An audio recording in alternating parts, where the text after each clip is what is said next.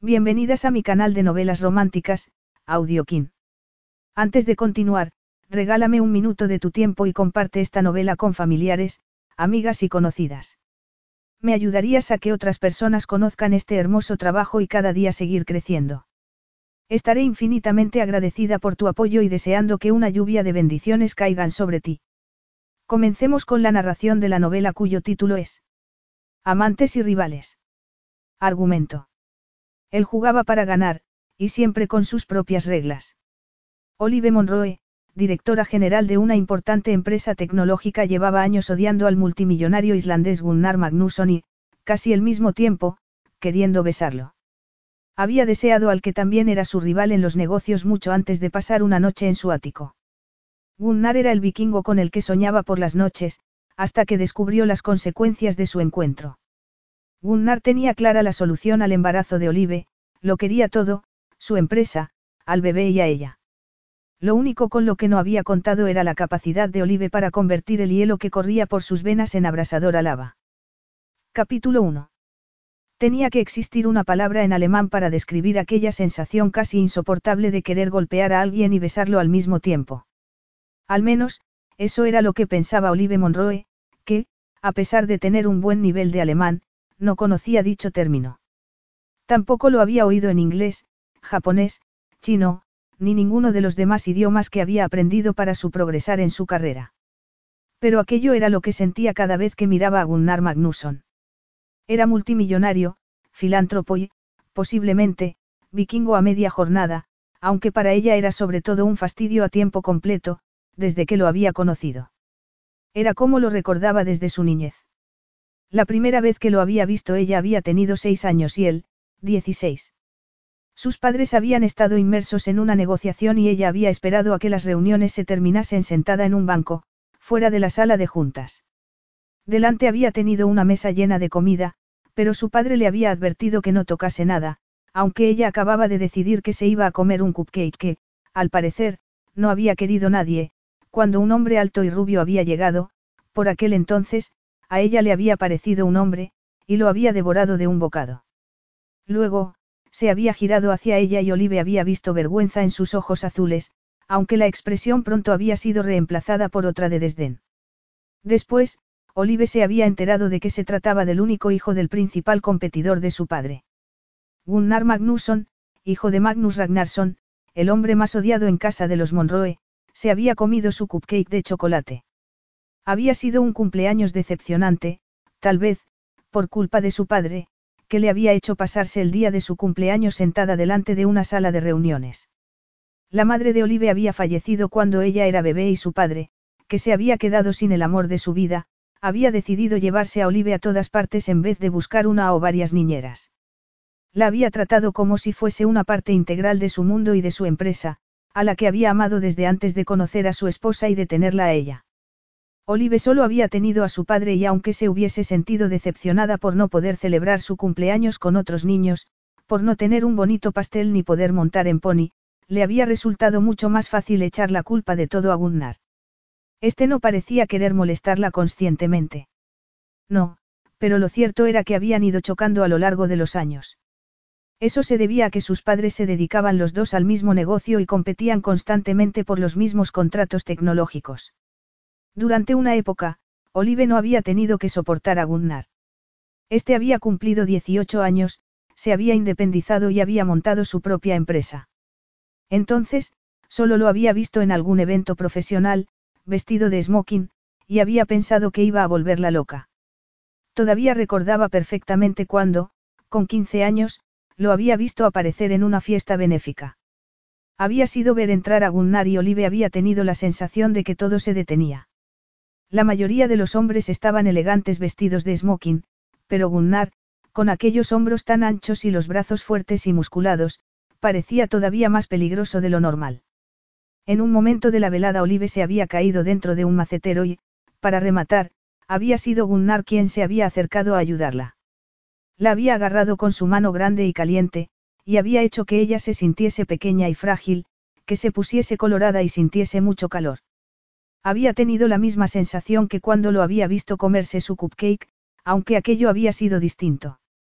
Ya no tenía 15 años y sabía lo que le ocurría, pero se alegraba de no haber sabido antes lo que era la atracción sexual.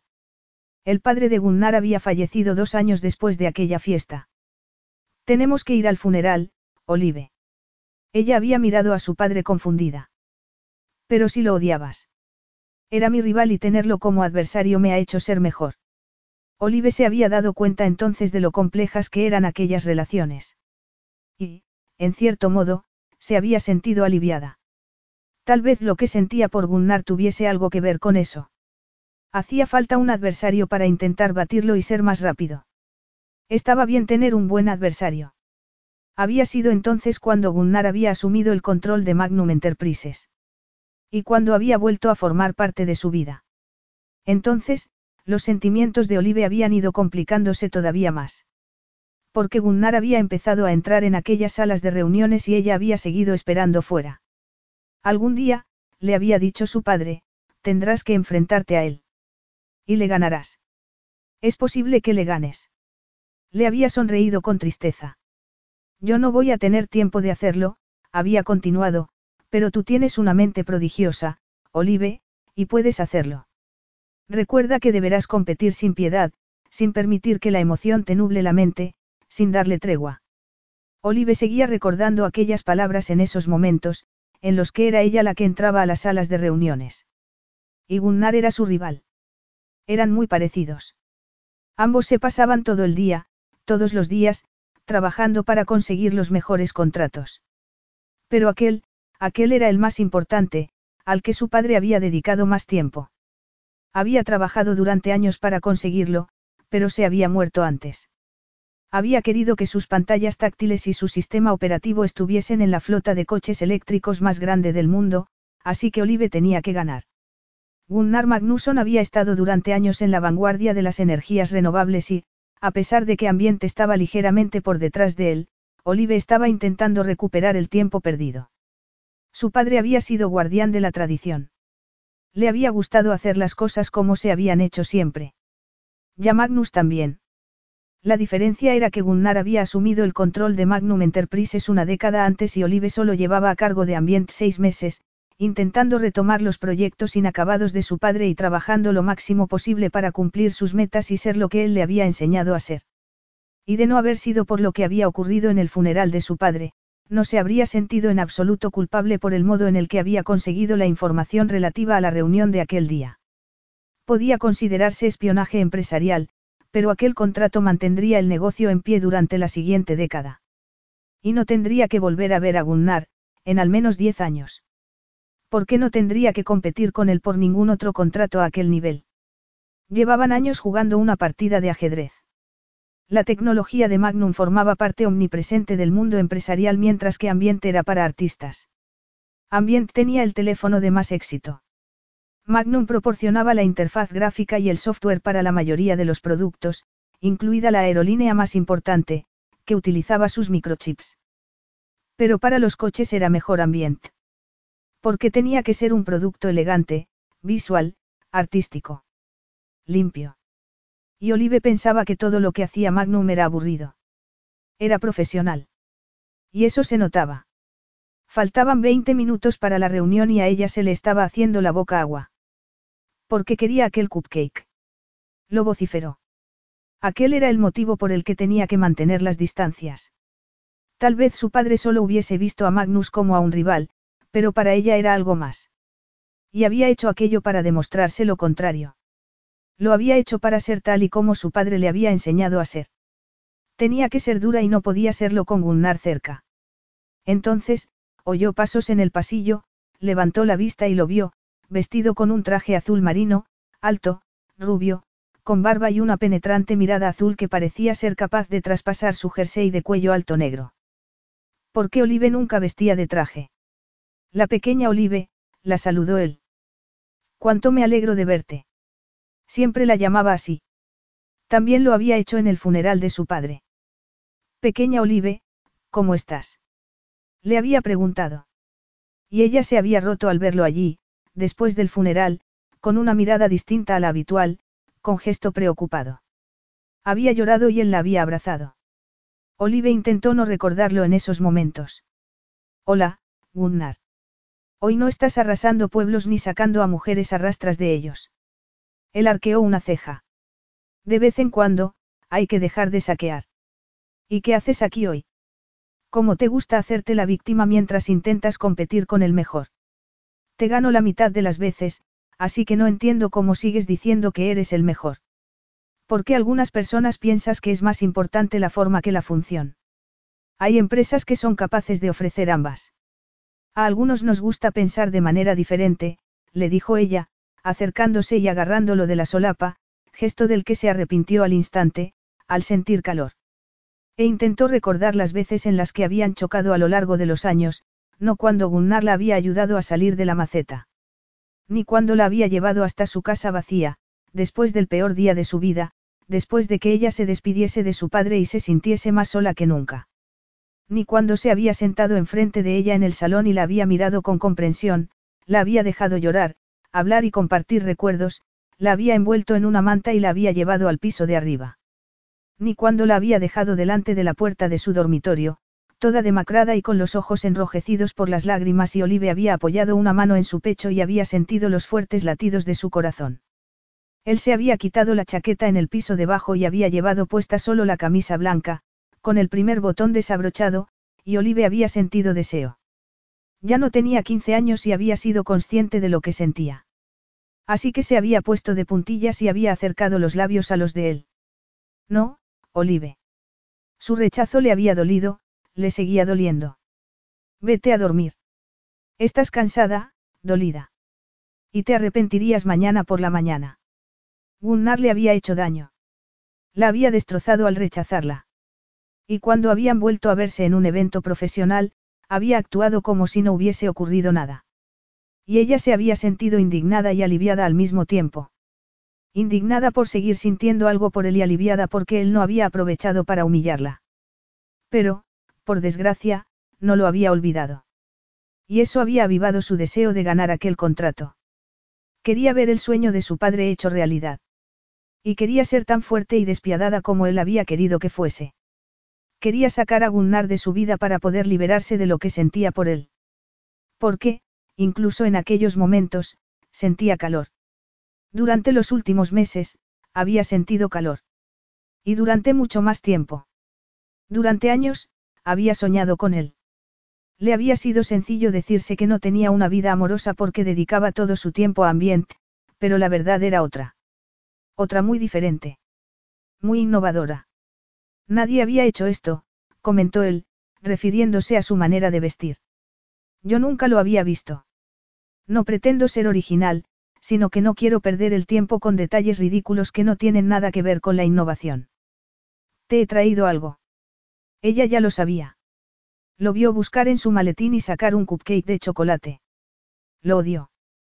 Porque se sentía como el perro de Pavlov y tenía la sensación de que él lo sabía. Siempre hacía aquello, en todas las reuniones. Nunca hablaban con la persona por cuyo contrato estaban compitiendo por separado. Siempre lo hacían juntos.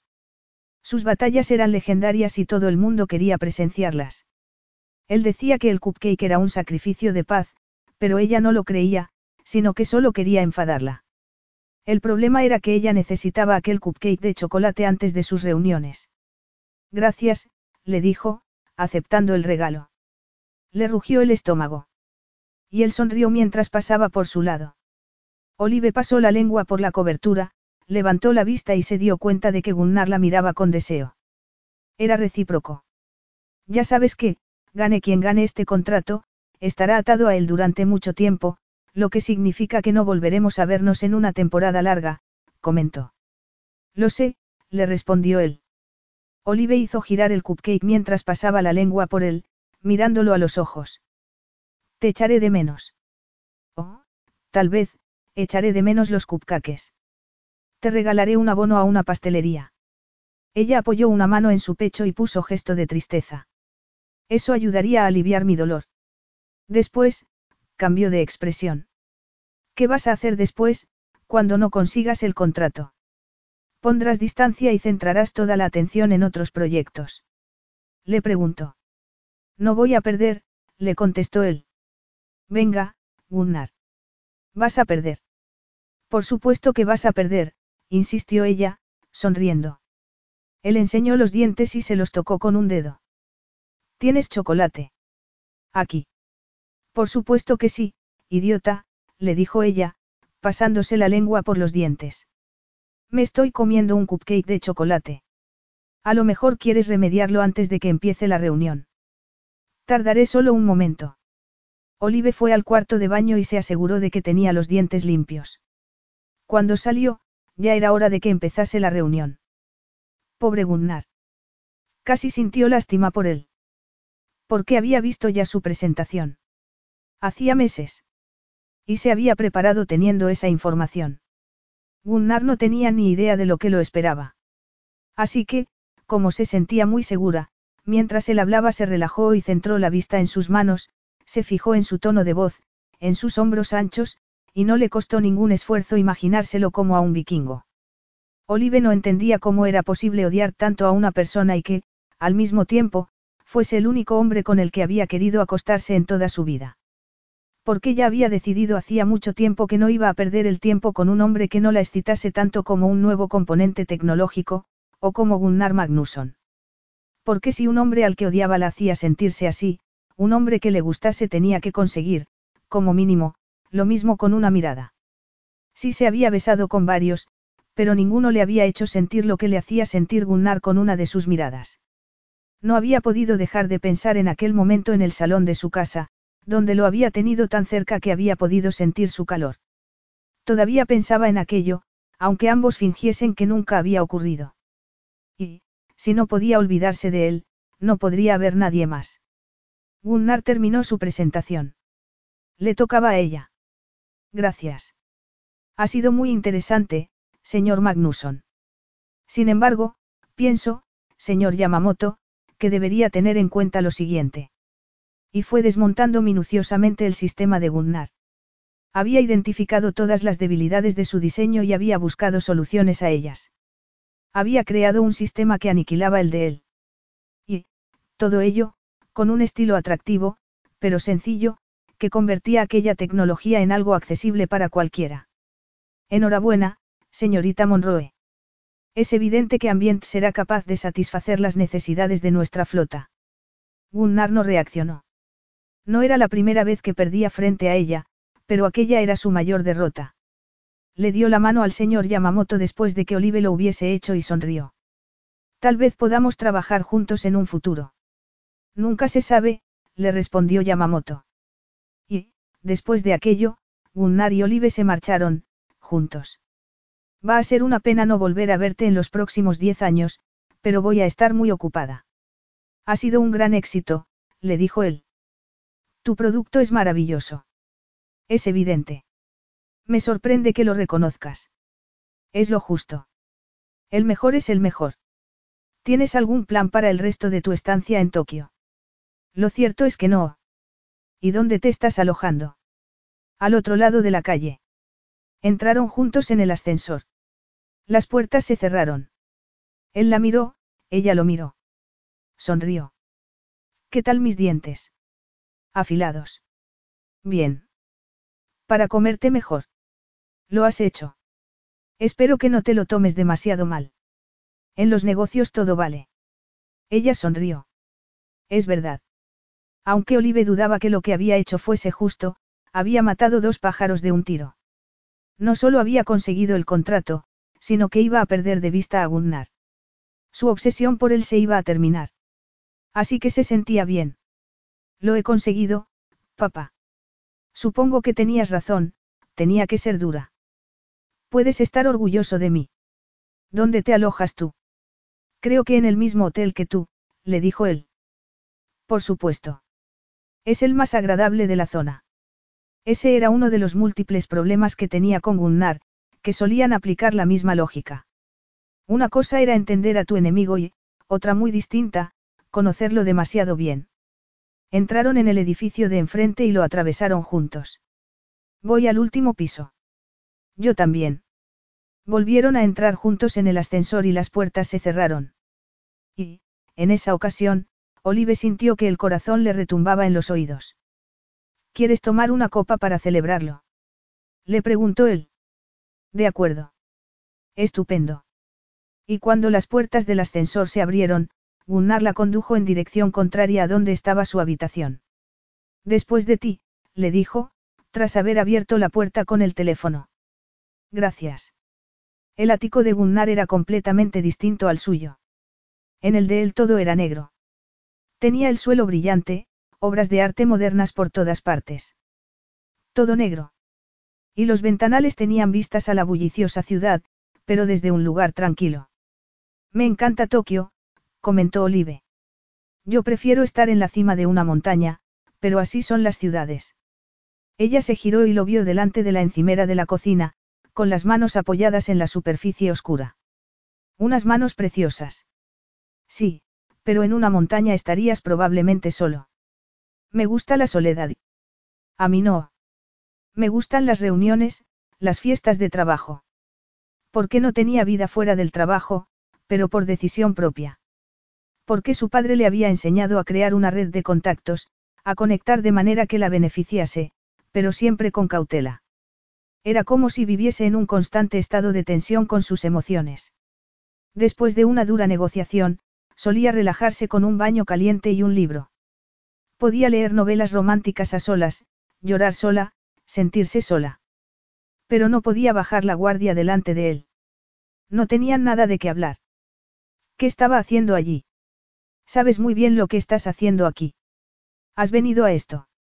Aquella iba a ser su última interacción con Gunnar Magnusson por mucho tiempo. Tal vez jamás volviesen a competir por un contrato. Sus empresas estaban en espacios divergentes. Y aquella podía ser su última y más decisiva pugna. Aquel era el momento. Olive había tenido 16 años la primera vez que había pensado en besarlo. Le había sonreído de manera burlona antes de entrar en la sala de reuniones con su padre, la primera reunión desde que había tomado las riendas de la empresa de su padre. Gunnar había ganado la negociación y ella había vuelto a casa sintiéndose culpable, avergonzada y confundida. Desde entonces, sus fantasías habían ido siendo cada vez más adultas.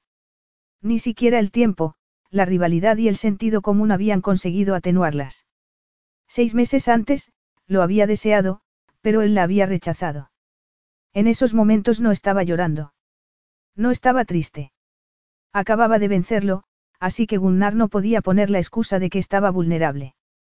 Y tal vez volviese a rechazarla, pero Olive no tendría que volver a verlo después, así que no le importaba.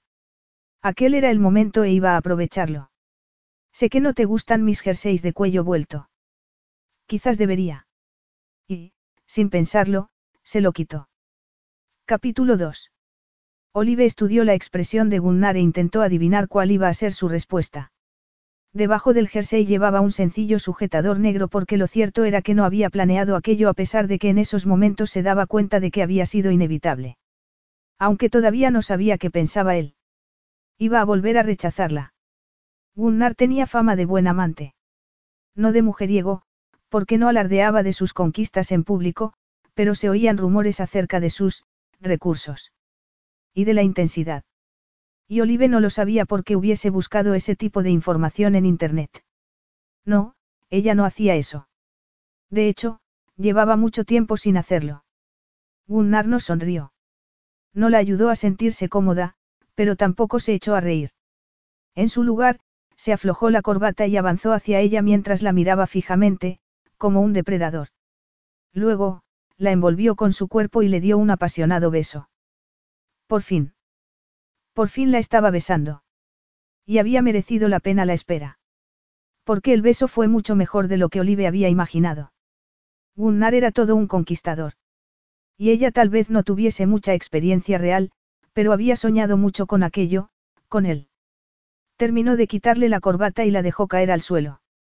Gracias por tener tan buen perder, le dijo, tirando de su camisa y haciendo que los botones saliesen volando. Gunnar tenía un pecho increíble. ¿Qué pecho? Olive pasó las manos por él, excitada. Estaba cubierto por una capa de vello rubio, tenía la piel bronceada, los músculos bien definidos. Era tal y como lo había soñado. Y más. Era. Él gruñó, le mordisqueó el cuello. Esto tenía que ocurrir, Olive. Y ella se sintió aliviada. Sentían lo mismo. Pero ella llevaba tanto tiempo conteniéndose, contra él y contra todo, que no pudo evitar replicar. No tenía por qué ocurrir. Aunque pensase lo contrario. Aunque pareciese que su cuerpo estuviese entrenado para responder solo ante Gunnar Magnusson, a pesar de que eso no tuviese sentido, porque él era la antítesis de todo lo que Olive debía querer.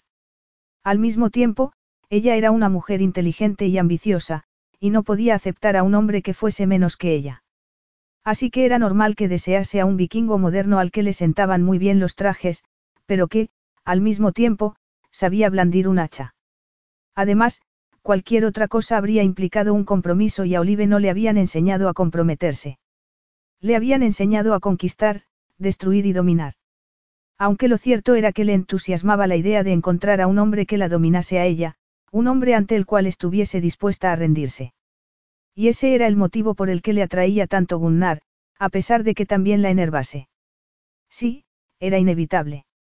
Gunnar metió la mano por debajo de su ropa interior y la acarició entre los muslos. No me digas que esto no era inevitable, Olive, añadió mientras la acariciaba íntimamente. Gunnar. Para mí era inevitable. No es posible que sea la primera vez que piensas en entregarte a mí. Seguro que lo habías pensado antes. A menudo. No solo aquella noche que intentaste besarme. Ella quiso admitirlo. Quiso confesar que era el único hombre al que había deseado, que llevaba años soñando con él, que cuando había cumplido los 18 años había soñado con ir por la noche a su habitación de hotel porque, para variar, se había pasado su cumpleaños esperando a que su padre saliese de una reunión con Gunnar. Y había pensado, que ya era adulta y que podía meterse en su cama si quería. Al final, le había dado miedo a hacerlo. Le había dado miedo que él la rechazase. Pero en esos momentos podía tenerlo, en honor a la Olive de 18 años. No iba a decirle que había fantaseado con él. No iba a decirle desde cuándo lo había deseado. Y no iba a permitir que pensase que aquello había sido inevitable. Le habían enseñado a controlar sus emociones y en esos momentos entendía el motivo. Ya se sentía inestable, vulnerable, era necesario que se controlase. No podía permitir que Gunnar se diese cuenta de que había una mujer dulce y fantasiosa en ella. Entonces, él metió dos dedos entre sus muslos y la miró con intensidad. ¿Te está gustando? le dijo. Ella apoyó una mano sobre su bragueta. A ti también. Tuvo que hacer un esfuerzo para no reaccionar ante lo que había encontrado allí. El tamaño y la dureza de su erección la pusieron nerviosa. Gunnar apartó la mano con la que había estado acariciándola y ella lo echó de menos. Entonces, él le desabrochó el sujetador y la sensación de estar completamente expuesta ante él la excitó todavía más. Olive le quitó la chaqueta y la camisa. Después, se apartó de él para quitarse los zapatos y bajarse los pantalones y la ropa interior, aliviada. Por fin estaba desnuda delante de él. Por fin. Se sentó en el sofá de terciopelo negro del salón, tal y como la habían enseñado a sentarse, como una buena chica. Y le resultó divertido comportarse de manera remilgada en esos momentos.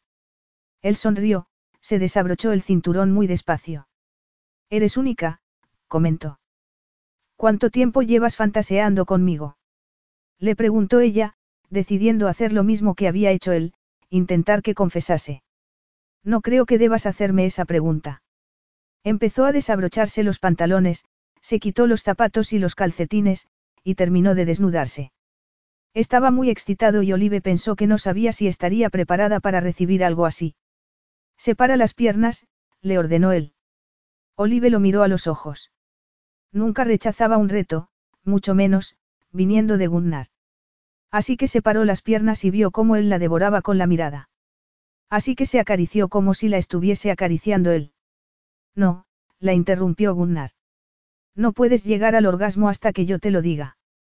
Ese comentario es muy misógino. Algunas personas lo llaman jugar, Olive. Si quieres jugar conmigo, tendrás que seguir las reglas, ¿lo entiendes? Ella estaba temblando. De manera incontrolable. Porque aquella era su mayor fantasía. Era su sueño hecho realidad.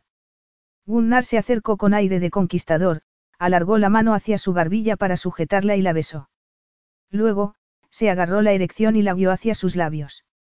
Había soñado con aquello, con pasar de una posición sumisa a hacer que Gunnar se retorciese de placer. Lo había pensado muchas veces. Y a pesar de que era una novedad, una primera vez, también sabía lo que tenía que hacer. Había leído descripciones muy explícitas y se había imaginado múltiples escenarios con él, en una limusina, debajo de la mesa de la sala de reuniones, después de una tensa negociación.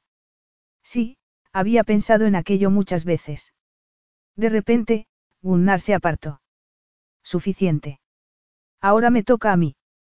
Se arrodilló ante ella, la agarró por la cintura y la hizo sentarse en el brazo del sofá. Después, le separó las piernas y se inclinó hacia ella para devorarla. No vaciló ni un instante. La devoró como una bestia, empezó a acariciarla a un ritmo hipnótico, utilizando los labios y la lengua al mismo tiempo que las manos. Ella se retorció del placer. Gunnar, gimió, agarrándolo del pelo mientras balanceaba las caderas. Ya puedes llegar al clímax, le dijo él, pasando la lengua por su cuerpo y haciéndola estallar por dentro. Olive no podía parar. Se dejó llevar por la sensación de placer y cuando hubo terminado, Gunnar cambió de postura para apretar la erección contra su sexo. Por favor, gimoteó ella. ¿Qué? Hazme tuya, monstruo, le pidió. ¿Es eso lo que quieres, pequeña Olive? ¿Quieres que te tome y que termine con esto? Sí. Entonces, lo hizo, la llenó con su erección y la sensación fue maravillosa. Olive echó la cabeza hacia atrás y gimió sin ninguna vergüenza. Jamás se te olvidará, le susurró él contra los labios. Me desearás. Siempre. Jamás podrás liberarte de esto. Empezó a mover las caderas hacia adelante, penetrándola cada vez más. Y ella pensó que iba a morirse de placer. Entonces, Gunnar la levantó del sofá sin salir de ella y la llevó hasta el dormitorio. Salió un momento de su cuerpo para tumbarla en la cama, donde Olive se quedó con las piernas separadas, esperándolo de manera evidente, y ni siquiera le importó. Gunnar se tumbó encima de ella, volvió a penetrarla, y ambos gimieron de placer. Y tú pensarás en mí, murmuró ella. Pensarás en mí siempre. Te lo prometo.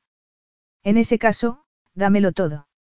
Y Olive sintió que volvía a llegar al orgasmo, tembló, se retorció, tuvo una sensación distinta a la vez anterior, más intensa. Entonces, él gruñó como el vikingo que era en el fondo y llegó al clímax también. Ya estaba hecho. Olive lo había hecho. Aquello marcaba un antes y un después entre ellos.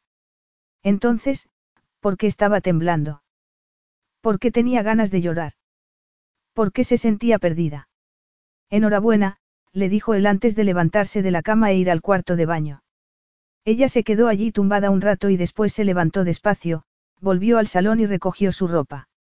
Se sentía conmocionada, destrozada, pero se obligó a sonreír. Había ganado. Había ganado en todos los aspectos. Había firmado el contrato. No tendría que volver a ver a Gunnar. No podía dejarse llevar por aquella extraña sensación de que había perdido algo.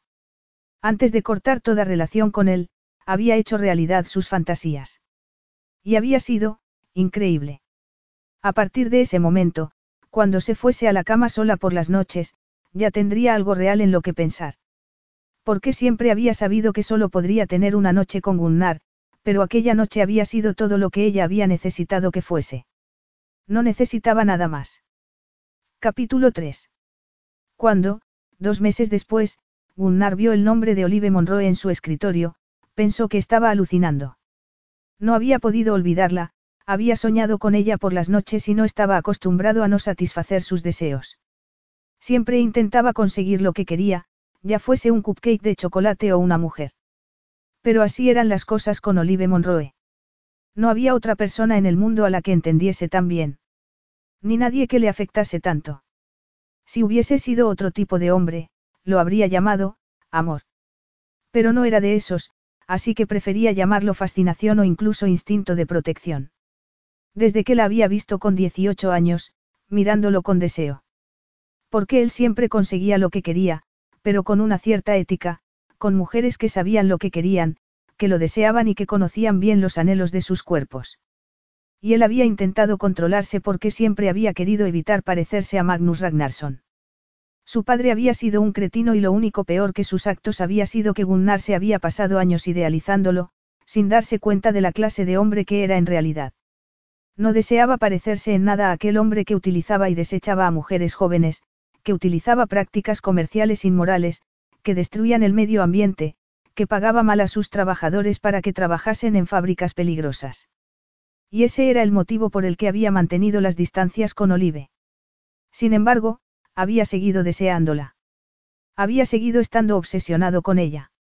No se había enfrentado a ella para dar espectáculo, se había enfrentado a ella porque le gustaba hacerlo. Había tenido que hacer un esfuerzo sobrehumano para rechazarla la noche del funeral de su padre. Y se había sentido consolado por la sensación de ser moralmente mejor. Durante los últimos dos meses, había pensado muchas veces en llamarla. ¿Por qué no tener una aventura con ella?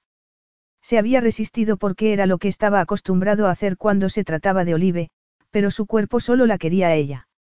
Y ese también era un rasgo propio de él, que nunca se conformaba con segundos platos, siempre intentaba conseguir lo que quería. Lo mejor, o nada. Así que llevaba dos meses sin saciar aquel anhelo porque su cuerpo solo quería a Olive. Pero no, no estaba alucinando, el nombre de Olive estaba realmente escrito en aquel documento y su asistente estaba también allí, esperando. Toda la información está ahí, dijo, pero quería hablar también con usted. Que sea rápido. ¿Sabe cómo consiguió Olive ganar el contrato? Para Gunnar no había ningún misterio. La verdad era que, Olive había destruido su presentación con un trabajo mucho mejor que el suyo. El producto de Olive había sido mejor. Y él se había sentido muy orgulloso de ella. Ilumíname, respondió. Había visto nuestros productos. ¿Y la presentación? Eso es imposible. No, no lo es. ¿Por qué? Me pagó para que le diese esa información. Gunnar se quedó completamente inmóvil. Se enorgullecía de conocer a las personas, porque al haberse equivocado con su padre le había destrozado la vida a las personas a las que más había querido, y había aprendido a no volver a cometer ese error. Jamás. Y acababa de enterarse de que su asistente lo había traicionado y Olive. Olive, a la que había querido proteger, salvar. Olive, a la que. Recordó todas las ocasiones en las que le había llevado un cupcake. Todas las veces que habían discutido. La vez que la había ayudado a levantarse de un macetero, cuando todavía había sido una adolescente, cuando él todavía no la había deseado. Y el momento en el que se había dado cuenta de que la deseaba. La extraña mezcla de orgullo y rivalidad que sentía siempre que la veía trabajar. Siempre le había parecido una persona muy inteligente, mucho más que su padre. Y había pensado que era, buena. Pero era igual que esos hombres que jugaban para conseguir llenarse los bolsillos, que se aprovechaban de otros para conseguir más. La pequeña Olive, que siempre le había parecido una persona única, no era más que una ladrona. ¿Has trabajado para ella? preguntó.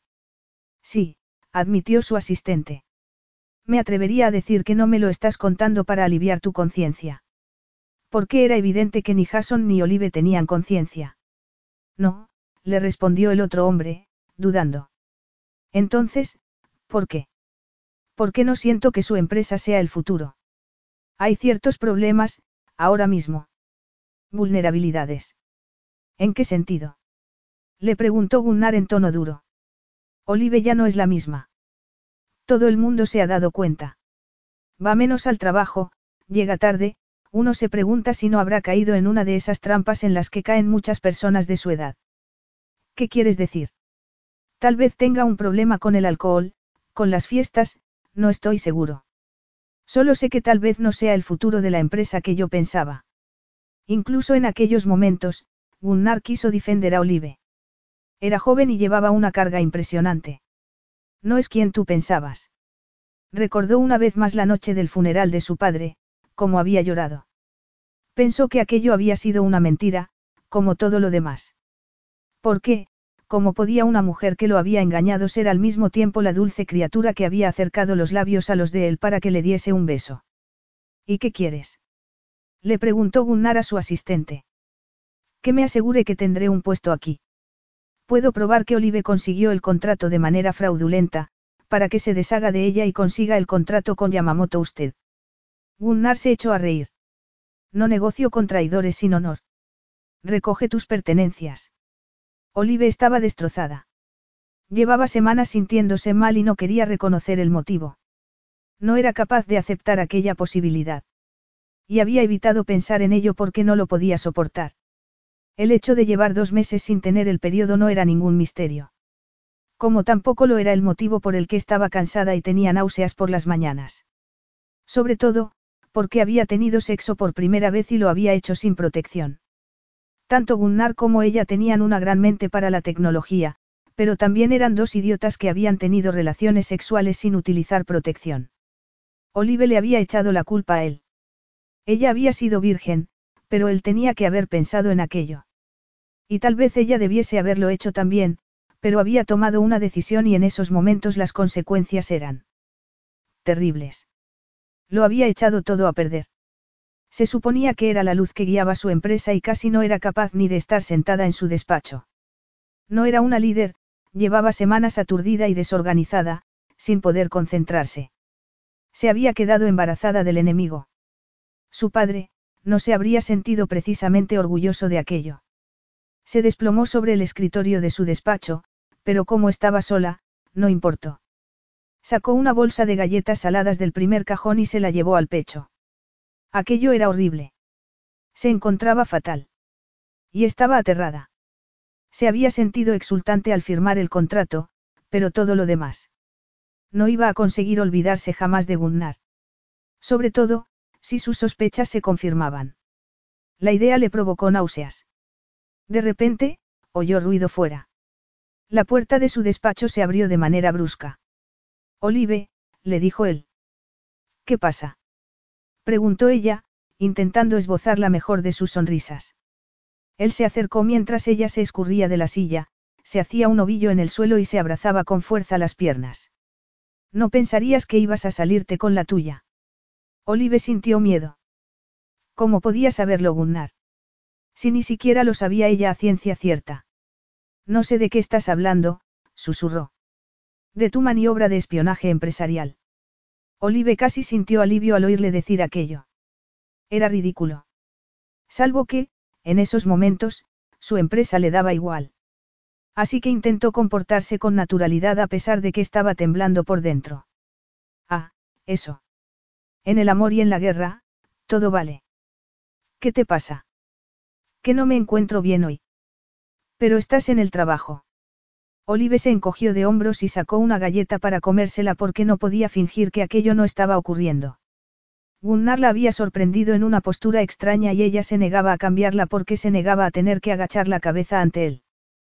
Tengo trabajo, así que aquí estoy. Comiendo galletas. Pero estás en el suelo. Sí. Creo que habían hecho un estudio. En Suecia. Supongo que no habrás oído hablar de él, pero trata de trabajar en espacios poco convencionales. Algo relacionado con la libertad de hacer con tu cuerpo lo que pienses que es mejor para él. Olive. Entonces, ella se dio cuenta de lo absurdo que era aquello. Gunnar era su mayor enemigo en muchos aspectos, siempre lo había sido. Y, al mismo tiempo, era la persona a la que mejor conocía del mundo. Ya no tenía a su padre y todavía no había superado su pérdida, y nunca tenía tiempo para hacer amigos. Y, que ella supiese, Gunnar tampoco los tenía.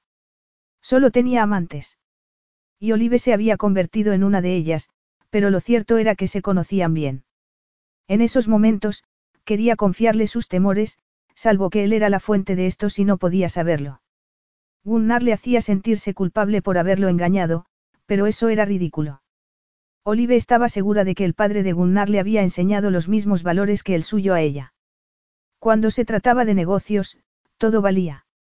Bueno, pues si piensas que todo vale, te gustará saber lo que va a ocurrir ahora.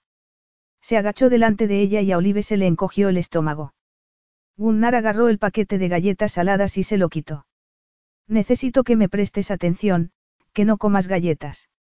No comí galletas en la cama, le dijo ella. No sé por qué te molestan tanto. No comiste galletas en la cama, te marchaste demasiado pronto como para comer. No pensé que tuviese que quedarme a cenar contigo. No tenías que hacerlo, le dijo él. ¿Ves? En ese caso, no sé por qué estamos hablando del tema. Lo has sacado tú. Cierto. Él la miró fijamente, como si pudiese ver dentro de su alma. Voy a arruinarte, comentó con toda naturalidad. ¿Qué? Que lo que has hecho era ilegal. En muchas jurisdicciones. Pero te va a costar averiguar en qué jurisdicción lo hice exactamente. Ambos viajamos por el mundo, tenemos oficinas en muchos países, le respondió ella, aterrada, con el corazón tan acelerado que se estaba empezando a sentir aturdida. Y, lo que era peor, se sentía culpable. Porque Gunnar estaba enfadado, y era de esperar, pero también parecía estar, decepcionado con ella. Pero lo único que podía hacer en esos momentos era defenderse. No podía retroceder. Su padre no le había enseñado a hacer eso. Sé que has hecho algo ilegal. Y sé que Jason te ayudó, y es mi asistente. Qué cretino, me ha delatado, ¿verdad? Olive se inclinó hacia adelante para intentar recuperar el paquete de galletas y después se puso en pie, pero, de repente, se sintió mareada. Gunnar. Fue lo último que dijo antes de dejar de ver el rostro de este y desmayarse entre sus brazos. Capítulo 4. Gunnar nunca había pensado que Olive fuese una persona débil, pero en esos momentos la tenía entre sus brazos, desmayada, y estaba seguro de que no estaba fingiendo. Así que la tomó en brazos y la sacó del despacho. Una vez fuera, todo el mundo lo miró como si la hubiese asesinado. Se ha desvanecido, comentó. ¿Alguien tiene agua? Yo, respondió la secretaria, que parecía nerviosa. Jason había dicho que tal vez tuviese un problema con la bebida, pero Gunnar pensó que no era eso. Estaba enferma. Es ridículo, murmuró, avanzando con ella en brazos. Estaba furioso con Olive. Furioso porque no era como él había pensado. Había entrado en su despacho dispuesto a estrangularla y se la había encontrado hecha un ovillo, comiendo galletas saladas. Allí ocurría algo, estaba seguro. Y lo peor era que, no sabía cómo, pero había empezado a sentir algo por ella. Pero Olive lo había traicionado y eso le dolía. Se había acostumbrado a no necesitar a nadie en la vida, a no depender de nadie, pero, en algún momento, había empezado a confiar en ella y se había fiado demasiado de su propia capacidad para discernir el bien del mal. Había bajado la guardia con Olive, pero no volvería a ocurrir. Incluso en esos momentos, en los que se veía obligado a preocuparse por su salud, decidió que aquello no le iba a afectar. Salió del edificio con ella en brazos y la llevó hasta donde su chofer lo estaba esperando con el coche. Llévame a un médico, no sé qué le pasa. ¿La ha envenenado? Le preguntó este. Todo el mundo conocía su rivalidad. Era legendaria. La prensa hablaba del tema siempre que competían por un contrato, pero en esos momentos tenía que llevarla al médico. La instaló en el asiento trasero y después se sentó a su lado. Cerró la puerta detrás de él y vio que Olive empezaba a volver en sí. Su conductor arrancó y empezaron a avanzar entre el tráfico de Nueva York. ¿Qué pasa? Quiero vomitar, dijo ella. Si vomitas en mi coche, tendrás que pagar la limpieza. ¿Y si te vomito a ti encima? Le preguntó Olive. No sé qué decirte. No me ha ocurrido nunca. Imagino que las consecuencias serían interesantes. Oh, me siento como si me fuese a morir. A se le encogió el corazón al oír aquello porque, por muy enfadado que estuviese, siempre que veía a Olive vulnerable se despertaba el guerrero vikingo que había en él, que quería protegerla de todo peligro. Incluido él mismo. Vas a hacerlo. ¿El qué? Morirte. Eso depende de si tú vas a matarme. He dicho que iba a arruinarte, no a matarte. Olive estaba medio tumbada en el coche, con la mano en la frente. Y, de repente, fue como si acabase de darse cuenta de dónde estaba. ¿A dónde vamos? Al médico, tonta. Es evidente que no estás bien. No, le dijo ella, incorporándose de repente. No quiero ir al médico. Déjame en la calle. ¿Quieres vengarte? No. Pues déjame ahí fuera para que me congele de frío. Te has desmayado entre mis brazos. Cuando he llegado estabas hecha un ovillo comiendo galletas. Tal vez estés deshidratada. Es probable que necesites tomarte una infusión, o algo de líquido. Creo que me he desmayado al verte, de la sorpresa. Si me llevas al médico, a lo mejor te denuncio por acoso. ¿Harías algo así? Un médico podría demostrar que me he desmayado por cómo me has hablado. No lo creo. Ella se echó a reír. Y no paró. Gunnar no supo que le resultaba tan gracioso. Olive, ¿qué te pasa? Tú, que lo sabes todo, ¿por qué no me lo dices? Cuéntamelo todo. Cuéntame también cómo vas a arruinarme. Muy sencillo. Quiero que Ambient se convierta en filial de Magnum. Porque lo que era evidente era que una parte de él todavía quería protegerla. ¿Quieres comprarme? Sí. Me parece que eso infringiría las leyes antimonopolio, Gunnar. No es posible. No estoy de acuerdo. Existen otras grandes empresas tecnológicas. Tan grandes como las nuestras. Tan grandes como la tuya. Además, mi empresa también se dedica a otros negocios. ¿Y por qué iba a acceder yo a eso? Porque la alternativa es la cárcel. ¿De verdad harías que me metiesen en la cárcel? Piénsalo bien. ¿Habría hecho tu padre que el mío fuese a la cárcel? Ambos sabemos que sí. ¿Y crees que yo debería evitarte eso solo porque eres una mujer? Sí. Soy una niña. Y no puedes enviar a una niña a prisión. Me parece muy cruel. Él supo que Olive no lo creía capaz de hacer algo así. Tú también hiciste algo cruel conmigo y, para rematar, me sedujiste. Que yo te seduje. Ja. ¿Acaso fui yo el que se quitó la camiseta en mi salón? Bueno, no, pero hay quien consideraría como juegos preliminares que siempre me compres cupcakes de chocolate. Eso no voy a negarlo. Lo que yo quería era dejarlo todo hecho de una vez. Ah, y no quería volver a verte jamás. Quería zanjar ese tema, eso que ha habido siempre entre nosotros. Ya sabes a lo que me refiero. Intentamos ignorarlo, asistimos a reuniones juntos y, cuando se termina la reunión, yo siento que necesito un cigarrillo. Y no fumo. Así que no lo soportaba más y necesitaba hacer algo al respecto. Porque el hecho de que discutir con el hombre al que más odio del mundo me excite es un problema. Y quería, quería acabar con eso. Ni más ni menos. El hecho de admitir aquello la volvió a humanizar. Y Gunnar sintió la tentación de mirarla y ver de nuevo a su Olive.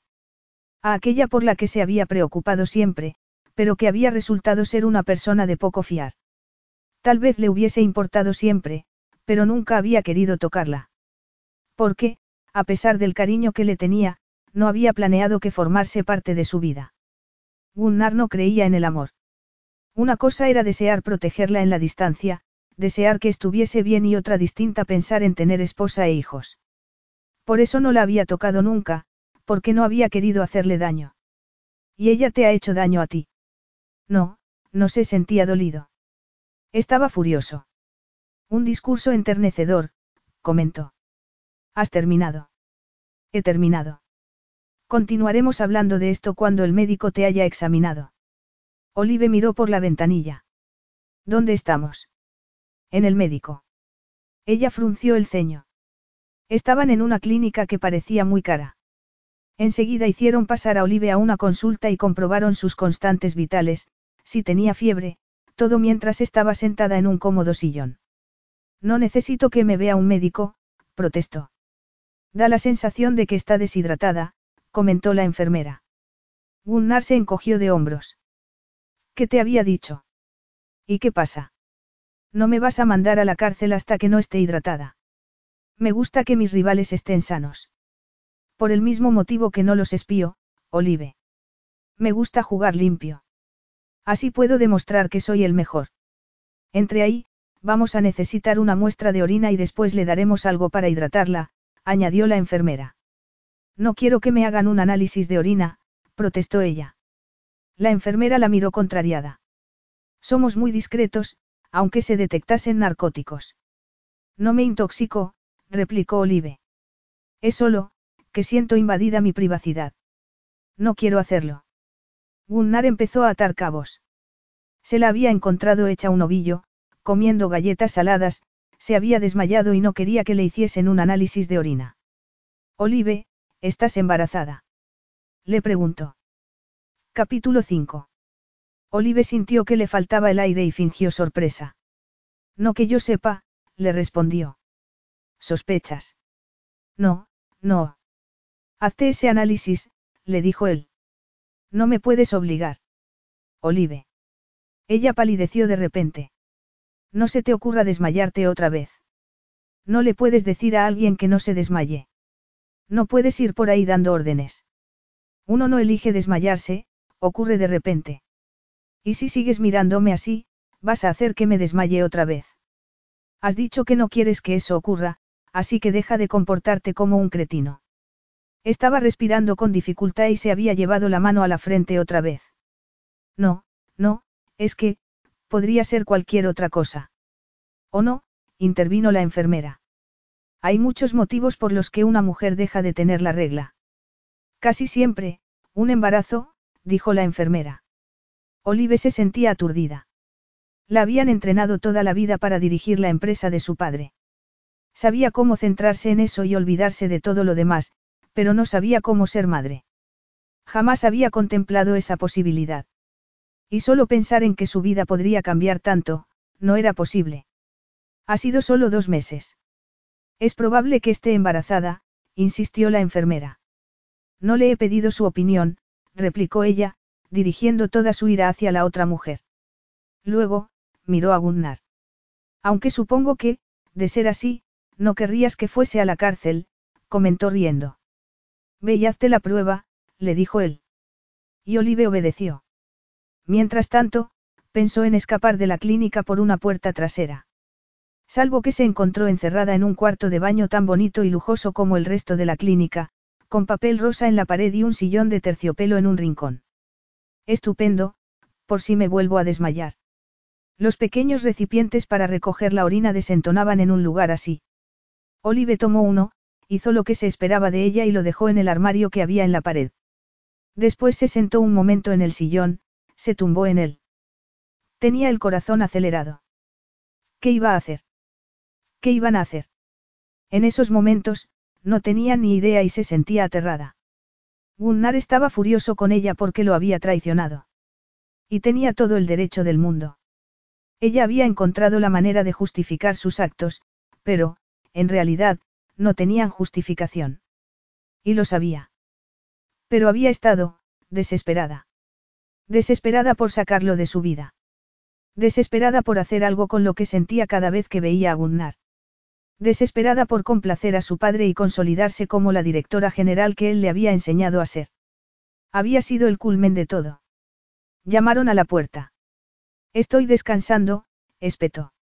Soy yo, dijo la enfermera, abriendo la puerta, entrando y mirándola con ternura. Ya le han dado a él los resultados.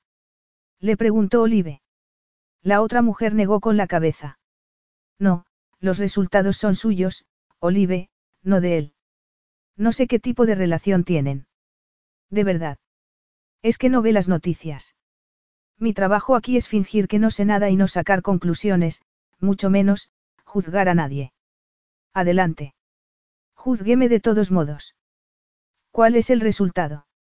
Ya lo sabe, le dijo la otra mujer. Y a Olive se le llenaron los ojos de lágrimas y éstas empezaron a correr por su rostro.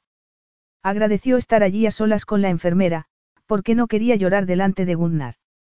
Y no tenía a nadie más. Tenía una vida extraña, solitaria y disfuncional. Su padre había fallecido, no había llegado a conocer a su madre y, en esos momentos, los echaba de menos a los dos. Aunque sabía que su padre se habría sentido muy decepcionado con ella y eso la agobiaba. No se habría alegrado de ir a convertirse en abuelo. La habría puesto en duda. Le habría preguntado cómo había podido ser tan débil, tan tonta como para dejarse embarazar por el enemigo. Le habría preguntado cómo había sido capaz de fracasar de semejante modo. No sé qué voy a hacer. Bueno. Puede hacer lo que quiera. Él no va a tener los resultados. Puede contarle lo que quiera. Pero Olive sabía que no iba a mentirle a Gunnar Magnusson. No obstante, necesitaba recuperar la compostura. No podía salir así. No podía salir con el rostro manchado por las lágrimas. Se negaba a que Gunnar la viese tan débil. Aunque llevaba todo el día viéndola así. Ella había intentado sonreír y hacérsela dura, y no podía mostrarse débil en esos momentos. De acuerdo. Necesito un minuto más. Respiró hondo y se preparó mentalmente. Se recordó el motivo por el que había tomado las decisiones que había tomado en los últimos meses, tenían sentido. Y, al final, también le encontraría el sentido a todo aquello. No era una cobarde y no se iba a esconder. Era Olive Monroe, directora general de Ambient, entrenada para enfrentarse a todo lo que se le pusiese por delante. Y Gunnar era, Gunnar, y tenía una genética. Aquel bebé iba a ser un genio. Aquel bebé, ya había tomado la decisión de tenerlo. Aunque tendría que conseguir que el bebé trabajase para ella, no para Gunnar. Por extraño que pareciese, se sintió más tranquila. Volvió a respirar hondo y salió a la sala en la que Gunnar estaba esperándola. Entonces llegó también la enfermera. Vamos a por el suero, comentó. Y llevó a Olive a una habitación preciosa, donde se sintió como una princesa, y allí le pusieron un suero. Y Gunnar se quedó a su lado, con su imponente aspecto, cruzado de brazos. Bueno, empezó ella, intentando comportarse con arrogancia. Estoy embarazada. Interesante. Interesante no sería la palabra que habría utilizado yo, le dijo él en tono duro. No te preocupes, no tienes por qué ser el padre. Él la fulminó con la mirada. No me digas. Tengo que dar por hecho que has estado con un montón de hombres justo después de haberte acostado conmigo. Lo dices como si te molestase la posibilidad de haber sido uno más, Gunnar. Y tú estás entrando en terreno pantanoso, Olive. Es mío. No tengo una bola de cristal, le respondió ella, sintiendo náuseas. Por supuesto que era de él. No había visto a otro hombre desnudo en toda su vida, pero Olive necesitaba tener la sensación de que controlaba la situación. Su padre la había enseñado a no acudir nunca a una negociación sin alguna ventaja. Necesitaba tener una. O, al menos, un punto de apoyo. Estaba en shock. Como si no fuese normal que estuviese embarazada después de haber mantenido relaciones sexuales sin protección. Aunque, la primera vez. Eso era muy mala suerte. Había mujeres que lo intentaban muchas veces antes de quedarse embarazadas. Ella solo había intentado sentir algo. Sentirlo a él. Saber por fin lo que era tener sus ojos y sus manos en el cuerpo después de tantos años soñando con ello. Capítulo 6. Le habría parecido casi divertido si no hubiese estado tan enfadado. Aquella mujer, aquella mujer que llevaba años poniéndolo de los nervios, iba a tener un hijo suyo. ¿O no? le había dicho. Como si existiese alguna duda. Tu heredero, comentó ella. Tu heredero. Yo soy la dueña de una de las principales empresas tecnológicas del mundo y... Pronto dejarás de serlo, aunque permitiré que sigas siendo su directora general. Tienes una imagen que es importante mantener. Forma parte de la marca. No voy a permitir que te hagas con mi empresa, espetó ella, poniéndose en pie. Y Gunnar se dio cuenta de que no se había tomado aquello en serio hasta entonces. Si juegas con fuego, lo normal es que te quemes, Olive. Tenías que haber pensado en las posibles consecuencias antes de hacer lo que hiciste. Esto no es un juego. Nunca lo ha sido, a pesar de los cupcakes de chocolate. Todo el mundo se divertía viendo el espectáculo que dábamos tú y yo, y a mí también me divertía, pero es evidente que no has pensado en las consecuencias. De mí no se ríe nadie. De mí tampoco, replicó ella furiosa. E incluso en aquel momento, en el que parecía agotada, vestida con un jersey negro y pantalones negros, como siempre, con el pelo castaño recogido en un moño bajo, sin maquillaje en el rostro, Gunner pensó que estaba preciosa. Y recordó su sabor y cómo había sido acostarse con ella. No le enfadó pensar que podía haber estado con otros hombres después de él, sino todo lo contrario, eso lo excitó. Aunque eso fuese inaceptable. Siempre lo había sido, pero, hasta entonces, había querido protegerla. De él mismo y del mundo. Se había sentido orgulloso de ella y había utilizado aquel orgullo para explicarse la atracción que sentía por ella. En esos momentos tenía que admitir que era un hombre muy básico que se había visto cegado por los anhelos de su cuerpo. Olive no era especial. Solo se le daba bien mentir. No era nada fuera de lo común. Y eso no se le debía olvidar. Se quedó allí, viendo cómo se vaciaba la bolsa de suero. Viendo cómo volvía el color a su rostro. No hablaron. Y cuando la bolsa se terminó, entró la enfermera y le quitó la aguja del brazo. ¿Necesita ayuda para llevarla al coche? Le preguntó a Gunnar. No, gracias. La ayudó a levantarse y, aunque había esperado que Olive se resistiese, no lo hizo. A Gunnar no le gustó verla tan dócil, la prefería enfadada y guerrera. Pero, de repente, parecía agotada. La llevó a la calle, a su coche. Al aeropuerto, le dijo a su conductor. No he traído nada. Y necesito que alguien le dé de comer a mi pez. ¿Tienes un pez? Olive parecía haber recobrado fuerzas de repente y Gunnar se alegró. No, pero podría. No, no podría si ambos lo sabemos. Además, viajas con frecuencia, así que estoy seguro de que estás acostumbrada a que tu apartamento se quede vacío de vez en cuando. Ella se ruborizó. No tengo tiempo para ir a ninguna parte contigo, le dijo. Tengo un proyecto en el que trabajar. Entonces, no tenías tiempo para traicionarme. Fueron el resto del camino en silencio. Gunnar siempre hacía negocios en ciudades importantes, pero seguía teniendo su casa en Islandia. Una casa en las montañas a la que nunca llevaba a nadie. Ni a mujeres ni a sus socios. A nadie, lo prefería así. Sería el lugar perfecto para tener a Olive para él solo. Después de subir al avión, el despegue fue casi automático. Y cuando ya estaban volando, Gunnar se puso en pie y abrió un mueble bar. ¿Quieres tomar algo? Supongo que no me estás ofreciendo alcohol. Supones bien. No entiendo qué estás haciendo. En primer lugar, e independientemente de quién sea el bebé, no me puedo creer que quiera ser padre. No se trata de lo que yo quiera, pero ambos necesitamos tener hijos, no. Él no había tenido una buena figura paterna y no sabía cómo demostrar cariño o amor, pero tenía los medios necesarios para cuidar de un hijo. Imagino que sí, para que hereden nuestras empresas. Ese es el motivo por el que nos tuvieron nuestros padres, comentó él.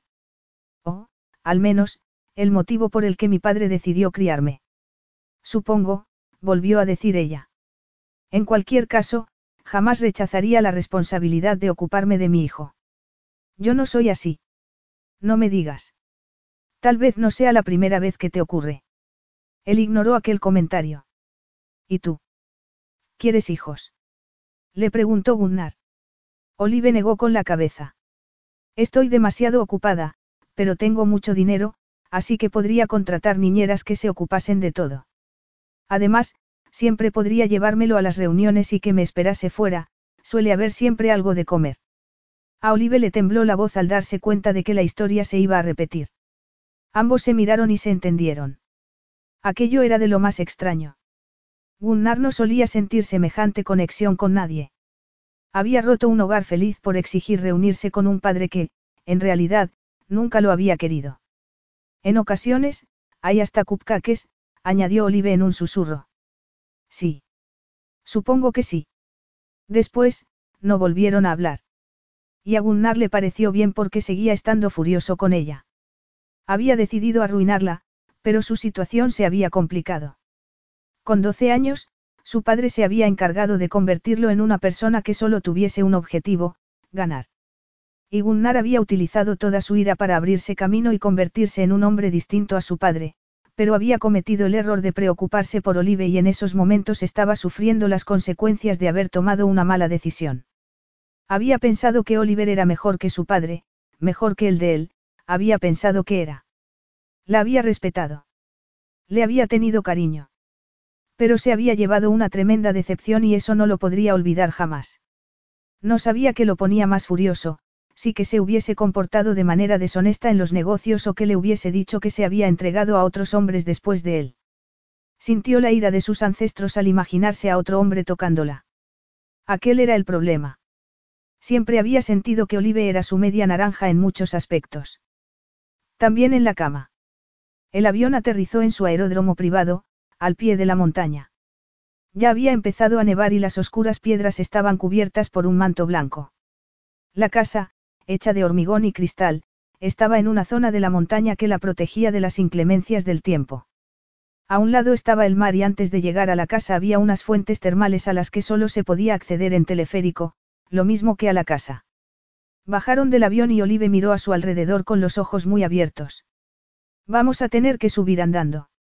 Sí, Espero que te hayas traído unos bastones. No, ni tampoco he traído abrigo, ya lo sabes, le dijo ella, envolviéndose en la manta con la que había salido de la clínica. Era broma. Tienes ganas de bromas. Ya lo ves. Vamos a subir en teleférico. ¿Qué vamos a subir en teleférico? Es agradable. Las vistas son muy bonitas. Yo no, esto es. Es evidente que no lleva sangre islandesa en las venas, comentó él. Por supuesto que no, y esto es. Pero tampoco quería morirse allí congelada, así que cuando Gunnar tiró de la manta para que lo acompañase, echó a andar con él. Subieron a la cabina y Olive se hizo un ovillo en un rincón y miró hacia arriba con preocupación. ¿Te dan miedo las alturas? No, me encantan, pero espero que esto no se caiga. La cabina hizo un movimiento brusco y empezó a ascender hacia la casa. Y Olive se sintió cada vez más nerviosa. Pasaron por encima de las copas de los árboles, que estaban cubiertas de nieve, por rocas escarpadas y cascadas. Y, en algún momento, muy a su pesar, se dio cuenta de que aquello era maravilloso. Es precioso, admitió. No me puedo creer que no hubiese estado nunca aquí. He estado en muchos lugares del mundo, pero esto, es tan extraño. ¿Por qué el trabajo que hacemos nosotros no se hace en lugares así? Esto es diferente. Por eso tengo aquí mi refugio. Yo no tengo ningún refugio, le dijo ella. Nací y me crié en Nueva York. A veces estábamos en Londres, o en Tokio, en Berlín o en Estocolmo. Fue una vida nómada para los dos. Yo me siento afortunada, continuó Olive. Pocas personas han tenido la suerte de tener la formación que recibí yo. Y los viajes, me parece que tuve mucha suerte. Él se acordaba de los años que había pasado en una casa pequeña, con una mujer que lo quería y un padre que le había enseñado cómo era la vida, y no solo reuniones de trabajo. Recordaba fiestas de cumpleaños de verdad. Tardes leyendo delante del fuego. Olive nunca había tenido eso. Casi volvió a sentir pena por ella. Casi. Gunnar supo que no quería que su hijo tuviese aquella niñez, quería que tuviese un padre y una madre. Se casaría con Olive y se aseguraría de que tuviesen. Pensó de nuevo en la pequeña casa en la que había pasado los primeros doce años de su vida. No, no tendrían aquello.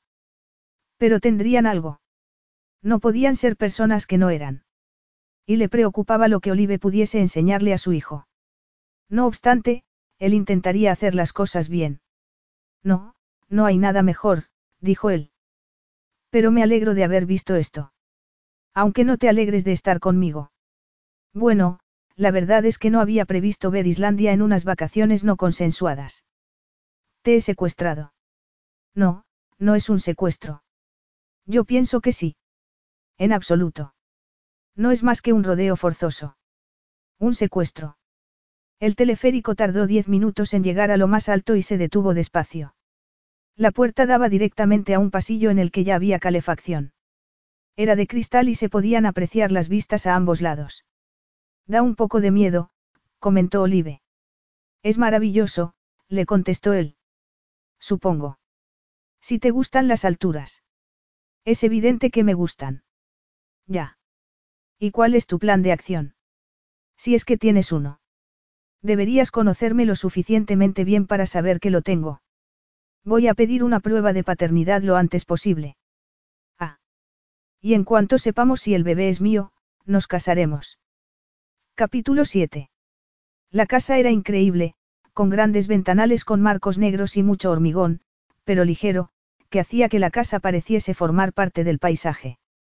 Las ventanas tenían vistas al mar y, al otro lado, a la montaña cubierta de nieve. Y, no obstante, era difícil concentrarse en la belleza de la casa con aquella amenaza de matrimonio cerniéndose sobre ella. No creo que hayas querido decir eso. Sí. Y, por tu bien, espero que el bebé sea mío, Olive. Porque, si lo es, no irás a la cárcel y trataré bien a Ambient porque será la herencia de mi hijo. O, mejor dicho, la mitad de su herencia. ¿Y si no es tuyo? Ya estoy condenada. Me temo que sí. ¿Cómo puedes? Olive lo miró a los ojos y pensó que parecían tan fríos como la nieve que había fuera. Y se preguntó en qué había estado pensando, como no había respetado a Gunnar por lo que era en realidad. Se había mentido a ella misma con respecto a la facilidad con la que iba a poder vivir su Relación. Asociación. Era un vikingo y ella lo había traicionado, era normal que estuviese enfadado. Como mínimo. Olive pensó que tenía que haber escuchado lo que él le había dicho la noche que se habían acostado. Ella había intentado controlarlo, pero Gunnar la había llevado al límite, había hecho realidad sus fantasías. Y ella se había convencido de que aquello se quedaría allí.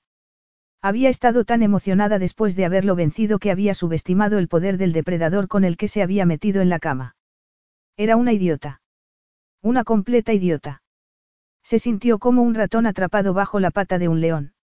Estoy cansada. Puedes ir a descansar a uno de los dormitorios. Me he dado cuenta de que fingías dormir un rato en el avión, pero es evidente que no has podido descansar. A ver quién duerme, contigo cerniéndote sobre mí. He ido sentado todo el viaje. Por supuesto. Vete a dormir, Olive. Ella atravesó el pasillo y abrió varias puertas. Todas las habitaciones eran muy parecidas. La decoración era de estilo nórdico, en todas había cama, chimenea y alfombras de piel de oveja. Escogió una con la colcha morada y nada más cerrar la puerta sintió que las capas de armadura que la protegían se iban cayendo sin su permiso. Había llorado en la clínica, pero eso había sido diferente. Todavía había controlado la situación. Se había sentido protegida. Sin embargo, en esos momentos se sentía vacía. Se sentía fatal. Débil. Siempre había intentado esconder aquella debilidad, pero Gunnar había hecho que bajase la guardia. Cuando había mencionado su niñez. Quiso ponerse a llorar, pero no lo hizo. ¿Qué había hecho? Un bebé. Recordó todo lo que le había dicho a Gunnar durante las últimas horas, que el niño podría esperar fuera de las salas de reuniones, viajar por el mundo. Solo. Solo. Solo. De repente, se sintió furiosa y quiso romper algo. Su niñez no había sido maravillosa. Y se sintió fatal al pensarlo. Sintió que estaba traicionando a su padre, que la había criado solo. Su padre, al que tanto había querido. Pero había estado muy sola. El motivo por el que tenía aquellos sentimientos tan complicados por Gunnar era que se trataba del único ser humano al que conocía. No tenía amigos. Solo tenía una relación extraña con un hombre que era su rival en los negocios. Se había obsesionado con él porque no conocía a nadie más. Estaría condenando a su hijo a lo mismo. A una vida, que iba a tener. Porque Gunnar la había amenazado con quitarle ambiente. ¿Y qué iba a hacer si perdía su empresa? Si eso ocurría, toda su vida, toda su niñez, todo para lo que había trabajado no significaría nada. Nada. Estaba agotada y no sabía ni quién era en esos momentos. No sabía cómo salir de aquel embrollo en el que se había metido. Siempre había hecho lo que se esperaba de ella. Nada más. Hasta que se había acostado con Gunnar. Estaba recogiendo lo que había sembrado y no sabía qué iba a hacer. Así que se sumió en su tristeza. Y lloró. Mientras Olive dormía, Gunnar se ocupó de que llevasen todo lo que ésta pudiese necesitar. También habló con el médico para que fuese a hacerles la prueba de paternidad lo antes posible. Además, pidió que les preparasen un buen desayuno para la mañana siguiente. Y, entonces, se fue a dormir un par de horas. Se despertó antes que Olive y justo antes de que llegase el desayuno, pan y miel, dátiles e higos, y queso. El tipo de desayuno que uno necesitaba cuando viajaba y su cuerpo no sabía ni qué hora del día era. También había llegado la ropa para Olive. Gunnar preparó café y fue entonces cuando apareció Olive. Iba vestida, por supuesto, con la misma ropa que el día anterior, aunque sin el moño apretado. Tenía los ojos hinchados. Buenos días, la saludó él. Buenos días. La deseaba. Incluso en ese momento, la deseaba. A pesar de saber que no era honesta. Y también quería castigarla. Se sintió mal. Te alegrará saber que he hecho que te traigan ropa. Estupendo. ¿Ha ido alguien a por mis cosas? No, estoy cansado de ese uniforme. Me gustaría verte vistiendo otros colores. Colores. Siempre vas de negro y me parece poco favorecedor. Hace un par de meses no te lo pareció. Hace un par de meses te quité la ropa. Ella resopló y miró la mesa llena de comida. Tiene buena pinta. No está envenenado. ¿Cómo sabes que era lo que te iba a preguntar? Porque las personas inteligentes son muy predecibles. Ella arrugó la nariz. En ese caso, intentaré ser más creativa. ¿Por qué lo hiciste? ¿El qué? ¿Por qué caíste tan bajo para conseguir ese contrato? No es propio de ti, Olive, al menos, tal y como yo te conocía. Necesitaba conseguirlo. Y confiabas tan poco en ti misma. Ella levantó la cabeza al oír aquello, de repente, parecía enfadada. No, no se trata de eso. No era falta de confianza, quería estar segura. Creo que lo habría conseguido de todos modos. Y, no obstante, me robaste a mí y te robaste a ti. Eso es estupendo, Gunnar. Deberías hacerte coach de vida, pero yo tenía que ganar. Todavía desconozco el motivo. Porque era lo que quería mi padre y si era importante para él, también lo era para mí. ¿Y por qué viniste conmigo a la habitación? ¿Por qué convertiste aquel juego en algo sexual? No es lo mismo. Quería ganar el contrato por papá. Me había formado para eso y no podía arriesgarme. Tú, tú eres otro tema. Me gustabas y quería que dejases de gustarme. Necesitaba dejar de sentirme confundida por ti. Necesitaba deshacerme de ti. Habló en voz baja, temblorosa. ¿Tanto me deseabas? inquirió él. Sí. Necesitaba superarlo. Odiaba llegar a las reuniones y dedicarme a desnudarte mentalmente. No podía seguir así. ¿Te sientes avergonzada? Sí. Por supuesto que sí. Tú no. No suelo sentirme avergonzado por mis sentimientos. En la vida, las cosas pueden ser tan sencillas o complicadas como nosotros queramos. Para mí, el deseo es algo sencillo. Si deseo a una mujer, la consigo. Entonces, a mí no me habías deseado hasta esa noche en la que me quité el jersey. No mezclo el trabajo con el placer. A mí tampoco me gustaba querer hacerlo y por eso quería terminar con el tema. ¿Por qué no te sientas y desayunas? Da la sensación de que vas a desmayarte otra vez y no quiero que ocurra. Ella ya había empezado a servir cebollos, miel y queso en un plato. Él le sirvió una taza de café y Olive le dio un sorbo y sonrió. ¡Qué bien! El médico va a venir a sacarnos sangre hoy. ¿Qué? Para ver si el bebé es mío o no. No pensé que pudiese saberse tan pronto. Sí. Odio que me saquen sangre, me desmayo. Por desgracia, es la manera de averiguar estas cosas. El bebé es tuyo, le dijo ella, clavando la mirada en el plato. ¿Qué? Que el bebé es tuyo. Pensé que conseguiría, que me dejases en paz si te decía que no sabía de quién era. Pensé que podría. Me has mentido. Estaba asustada. No sabía qué hacer. Nunca me había acostado con un hombre y, me entregué a ti y fue un tremendo error. No pensé en la protección, ni tú, tampoco. Aunque se suponía que, con la experiencia que tú tienes, tendrías que haber pensado en ponerte un preservativo. Espera. Nunca habías estado con un hombre. Le preguntó él. No. Eras virgen, añadió, sintiéndose triunfante y odiándose por ello al mismo tiempo. Sí. Era virgen. Aunque sabía lo que estaba haciendo. Leo muchos libros que, sabía cómo funcionaba todo. Y decidí hacerlo contigo para poder olvidarte. Estás yendo demasiado deprisa. Entonces, sabes que el bebé era mío porque eras virgen. Sí, no hace falta una prueba de paternidad. Pero Gunnar no podía confiar en ella y, ni en él mismo. Por desgracia para ti, dado que la historia no para de cambiar, ahora sí que necesito una prueba de paternidad.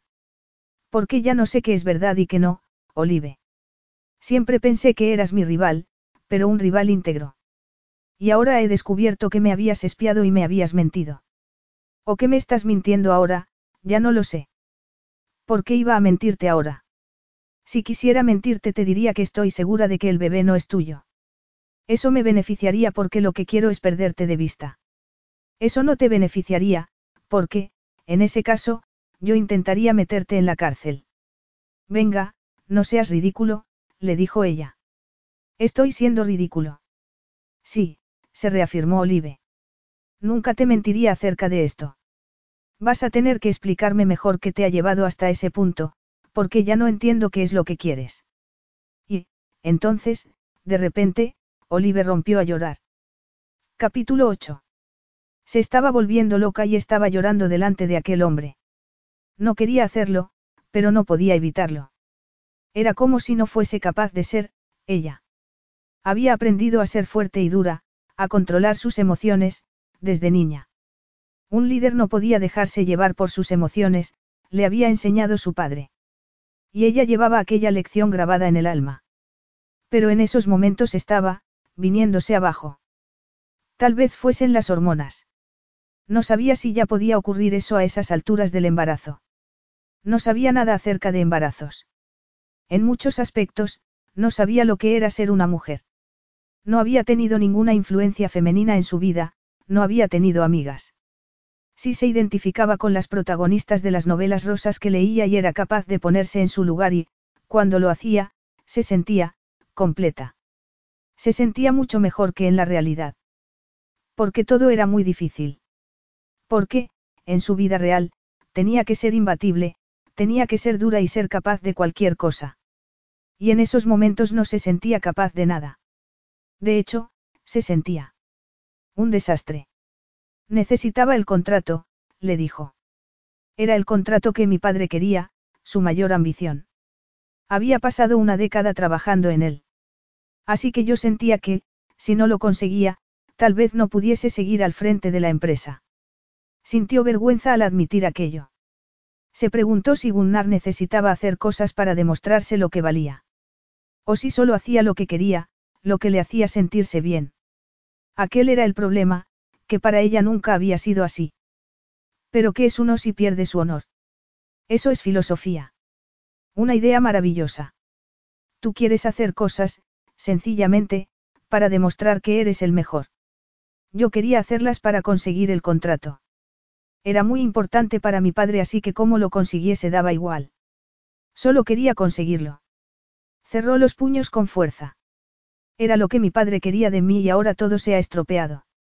Lo entiendo, pero ¿qué tiene que ver eso con lo que ocurrió en mi habitación? Lo hiciste solo para deshacerte de mí, como has dicho antes. Ella negó con la cabeza. Quería hacerlo. ¿Por qué me hace sentir, de un modo que no quiero sentirme? Eso es todo. Fue un error, como todo lo demás. Yo. Olive se sintió pequeña en ese momento, se sintió rota.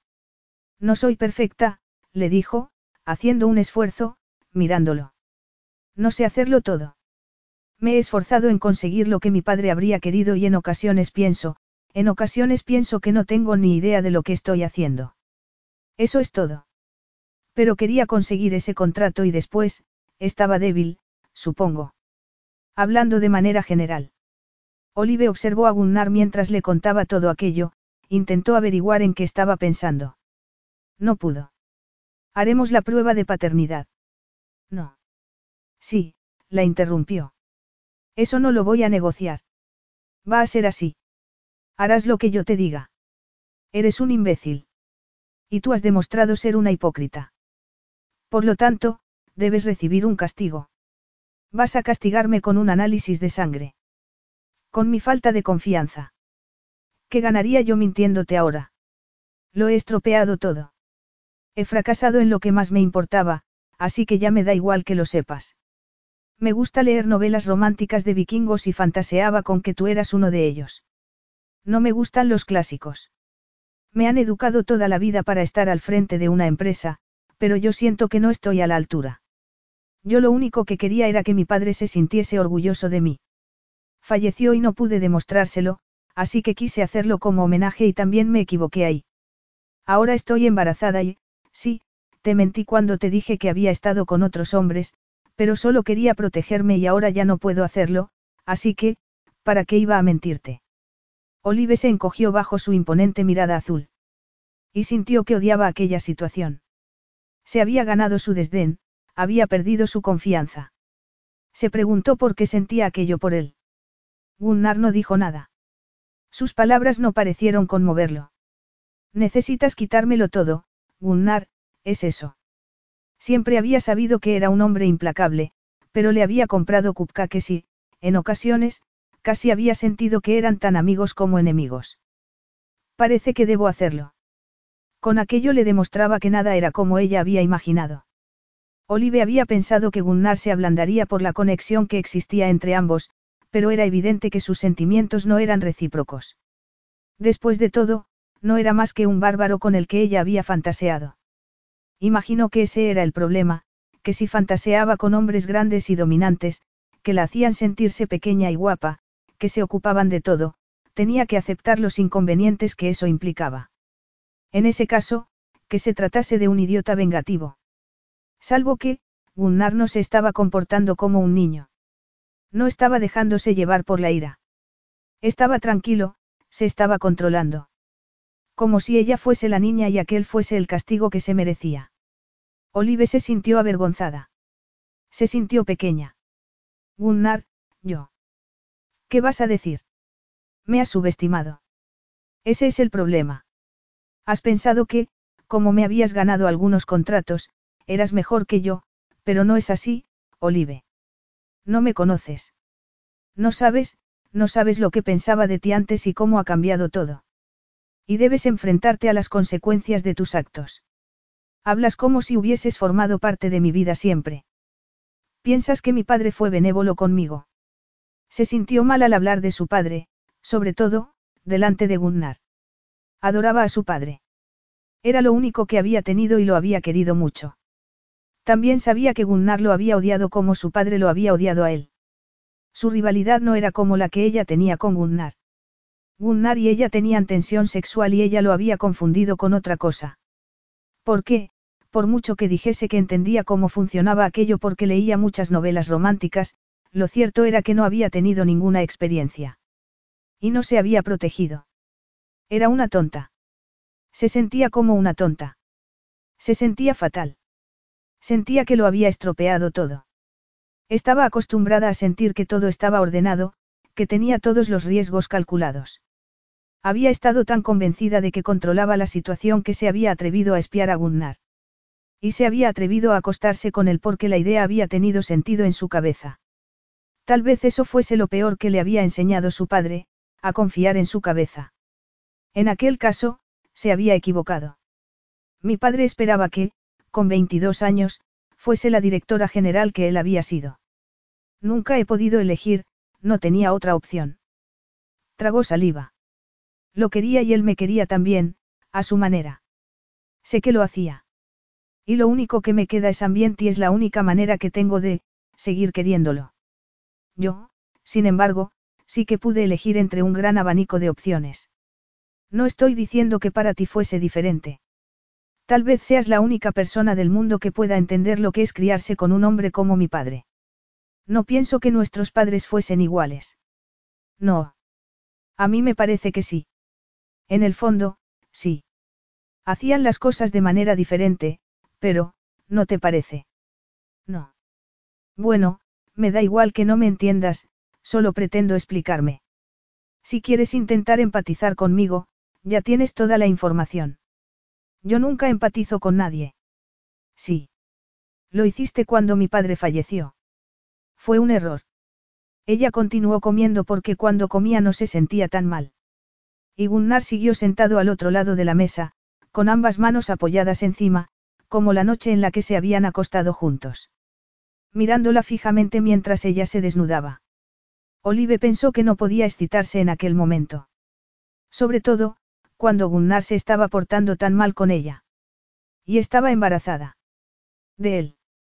De repente, sintió que todo su mundo se tambaleaba. Había intentado explicarse delante de Gunnar y no se había parado a pensar lo que significaba tener un hijo. Iba a ser madre. Madre. Y ella ni siquiera había tenido madre, no tenía ni idea de lo que era ser madre. Con 26 años, solo sabía cómo ser una cosa. Pero tener un hijo lo cambiaba todo. ¿Cómo iba a darle a un niño la vida que ella había tenido? Sintió ganas de vomitar, pero no quiso hacerlo para no sentirse humillada delante de Gunnar. ¿Te encuentras bien? Le preguntó este. Ella lo fulminó con la mirada. No, no estoy bien. Estoy embarazada. Supongo que ha sido una pregunta tonta. ¿Cuáles son tus planes para el niño? inquirió ella. Será mi heredero. No pretendes implicarte emocionalmente con él, ¿verdad? ¿Y tú? ¿Esperas que lo haga? Porque soy la mujer. Sí. Eso es muy antiguo. También lo espero porque tu carga de trabajo se verá muy reducida cuando sea yo quien controle tu empresa. Así que tiene menos que ver con que seas mujer que con que vas a tener que trabajar menos. ¿Cómo puedes? ¿Cómo te atreves? La empresa no es tuya. No eres tú quien ha perdido toda su niñez, no eres quien se ha quedado sin amigos, sin fiestas ni sexo para encargarte de ella. He sido capaz de compaginar sexo y trabajo, eso es cierto. Eres un hombre, replicó ella. Eres un hombre y es lo que se espera de ti. A nadie le parece mal que te acuestes con unas y otras, pero ¿con quién se supone que voy a acostarme yo? Tal vez a ti te dé igual acostarte con modelos que no tienen nada en la cabeza, pero yo necesito a un hombre que esté intelectualmente a mi altura. Además, lo siento, pero los hombres sois idiotas. Las mujeres somos las que nos arriesgamos al acostarnos con un extraño. Y ni siquiera tenemos el placer garantizado. El riesgo es mucho mayor. Y, por ese motivo, yo me niego a correrlo. ¿Es ese el motivo por el que eras virgen? Sí. Era más fácil admitir aquello que confesarle que él era el único hombre al que había deseado jamás, el único hombre con el que se imaginaba, porque aquello era horrible. Bueno, pronto sabremos si eso es verdad. Es verdad. Me halaga que pienses que tengo las habilidades necesarias para haber estado con un montón de hombres, pero, por desgracia, no es así. Bueno, ya veremos lo que dicen los análisis. Estupendo. ¿Y después? Ya lo sé, me vas a arruinar y voy a tener que casarme contigo. Mientras tanto, cómete otro donut. ¿Por qué no? Olive se dio cuenta en ese momento de que había estado comiendo como si aquella fuese su última comida, como si fuese una prisionera justo antes de su ejecución. Así era más o menos como se sentía. Porque Gunnar era su carcelero vikingo y, fuese lo que fuese lo que la esperaba, ella no tenía el control de la situación. Capítulo 9. Cuando llegó el médico, Olive salió de su habitación vestida con un jersey color camel y unos pantalones blancos ligeros. Su aspecto era dulce. Llevaba el pelo suelto alrededor del rostro. Estaba muy distinta a como Gunnar solía verla, siempre con su uniforme negro. Veo que has recuperado fuerzas. Todo lo posible. Aunque me ha disgustado ver que no hay nada de ropa negra. No. Eso me parece muy cruel por tu parte. Innecesario. A mí me parece que eres cruel contigo misma y que eso es innecesario. Olive pensó en aquello. No es cierto. Lo hago por comodidad. Además, no necesito vestirme para recibir la aprobación de los demás. Estaba guapa de todos modos, pero Gunnar no se lo dijo.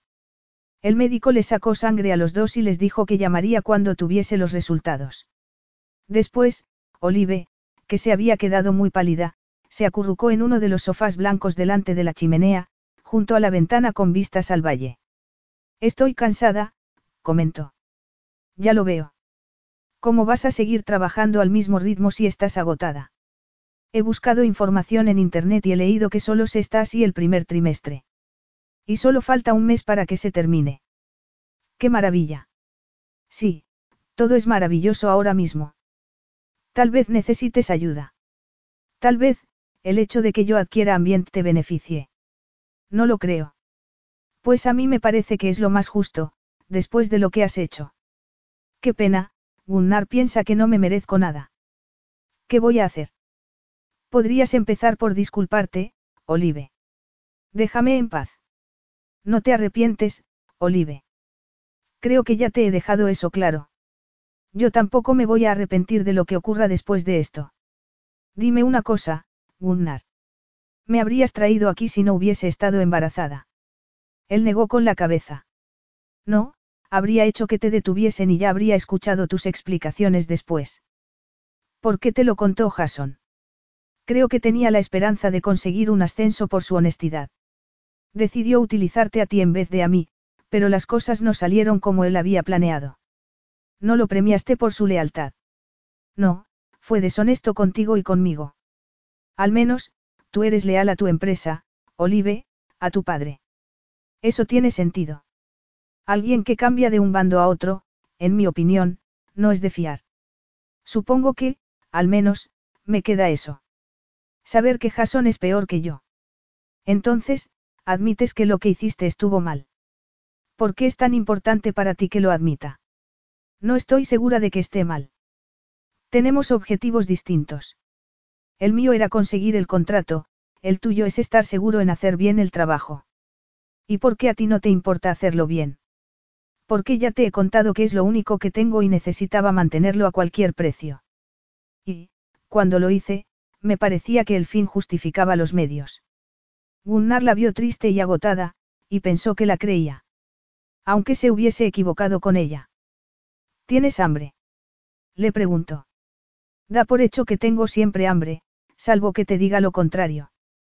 Pero no parece que te encuentres bien. Cuando como me siento mejor. Es extraño, lo sé, pero nunca me había pasado algo parecido, y no sé qué es normal y qué no, pero parece que funciona así. Él fue a la nevera y sacó una bandeja de carne y queso. Ella lo miró con escepticismo. ¿Por qué estás siendo amable conmigo? ¿Te parece que esto es ser amable? Bueno, no lo sé. Tal vez no. No suelo interactuar mucho con la gente. Tengo empleados. Y tengo. Se echó a reír de repente. Te tengo a ti, discutimos, me traes cupcakes. Era un juego. Pues eres la única persona con la que juego. Supongo que me equivoqué al interpretar lo que había entre nosotros. ¿Y qué pensabas exactamente? Yo no habría dicho que eras mi rival. En ocasiones, sentía que eras mi único amigo. Yo no tengo amigos, le informó él. Y ella asintió lentamente.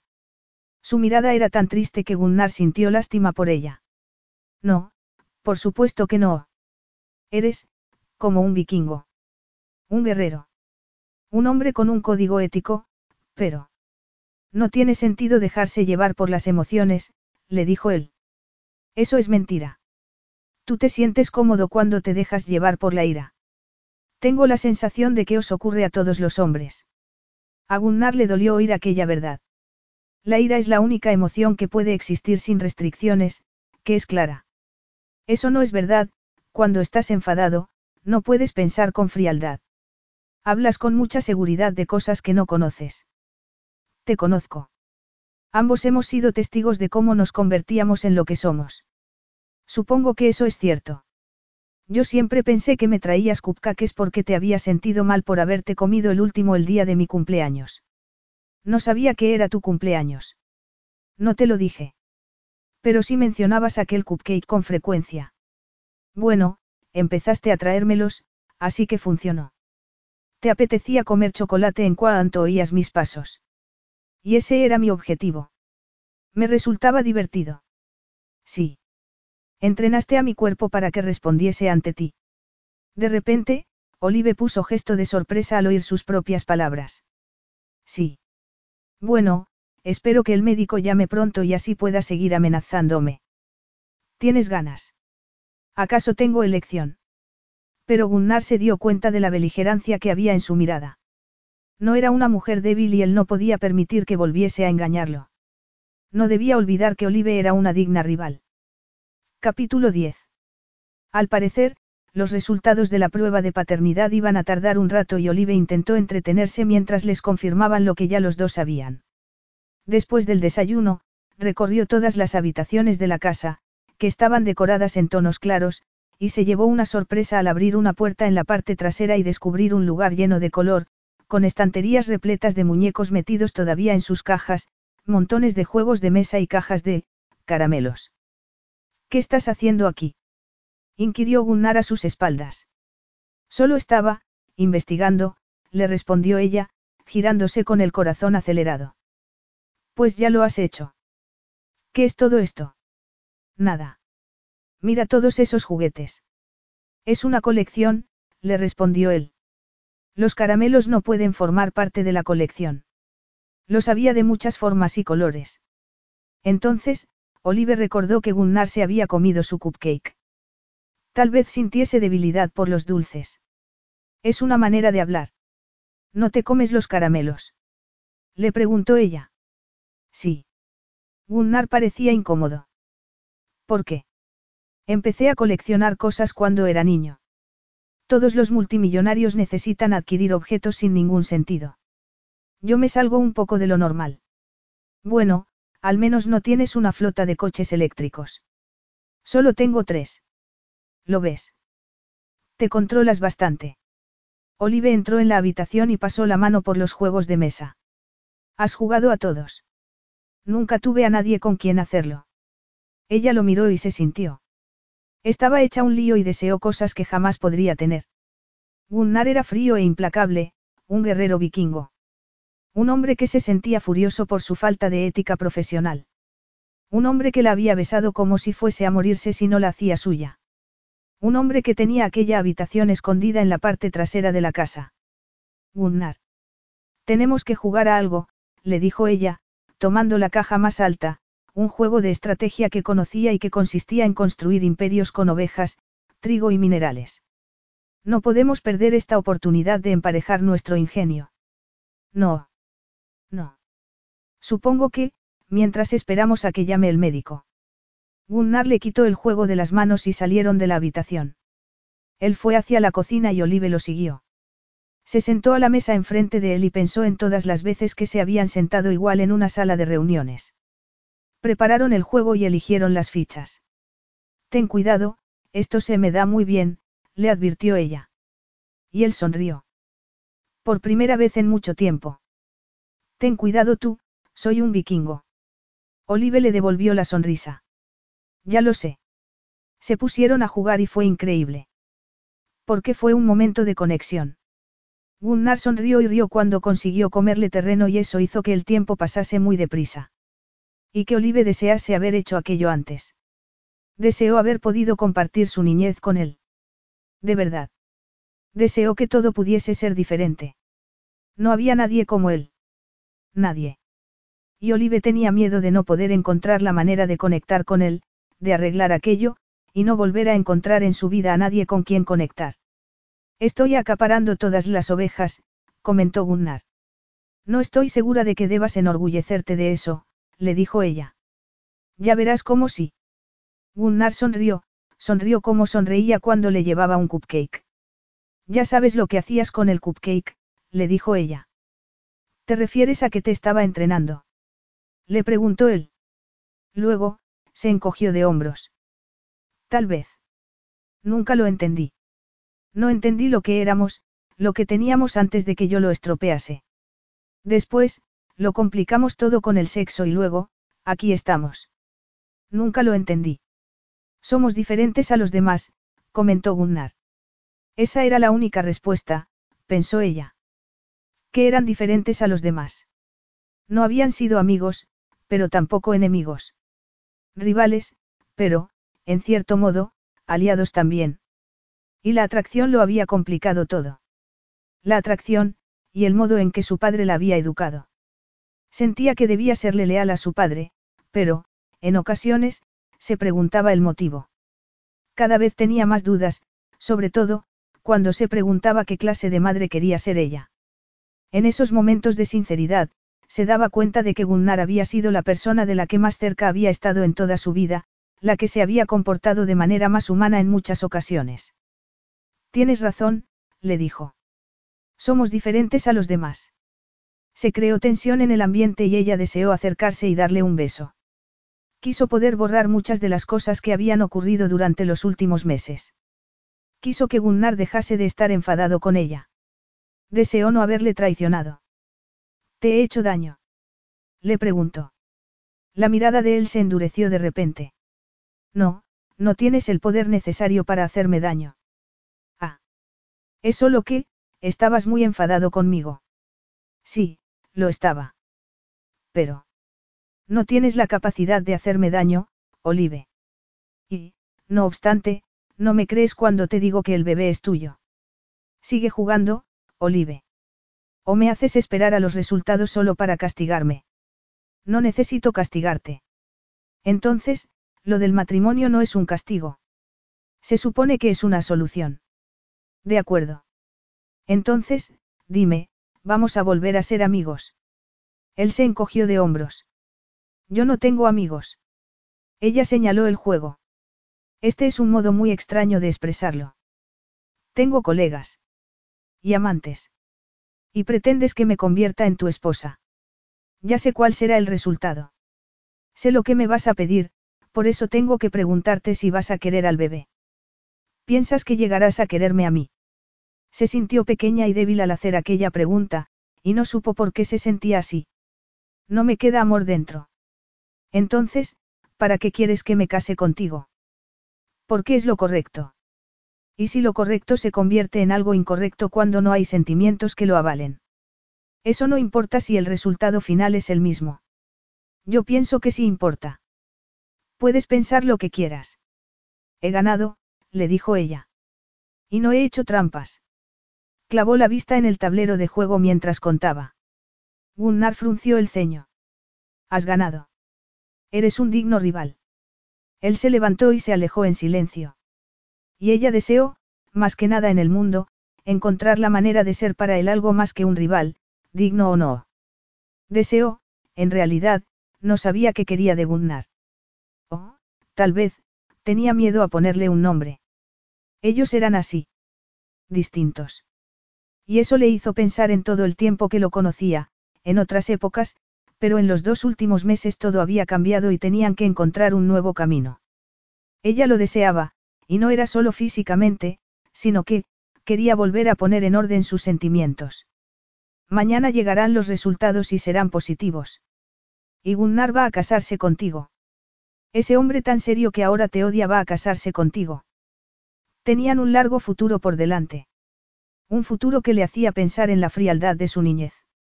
Iba a tener que encontrar la manera de sobrellevarlo, porque la idea le resultaba insoportable. Capítulo 11. Olive supo que, si quería escapar, tenía que hacerlo esa noche. Aquello no iba a funcionar. Gunnar estaba demasiado enfadado con ella y demasiado convencido de que tenía razón. Olive había intentado conectar con él, había intentado encontrar un equilibrio, pero él no quería.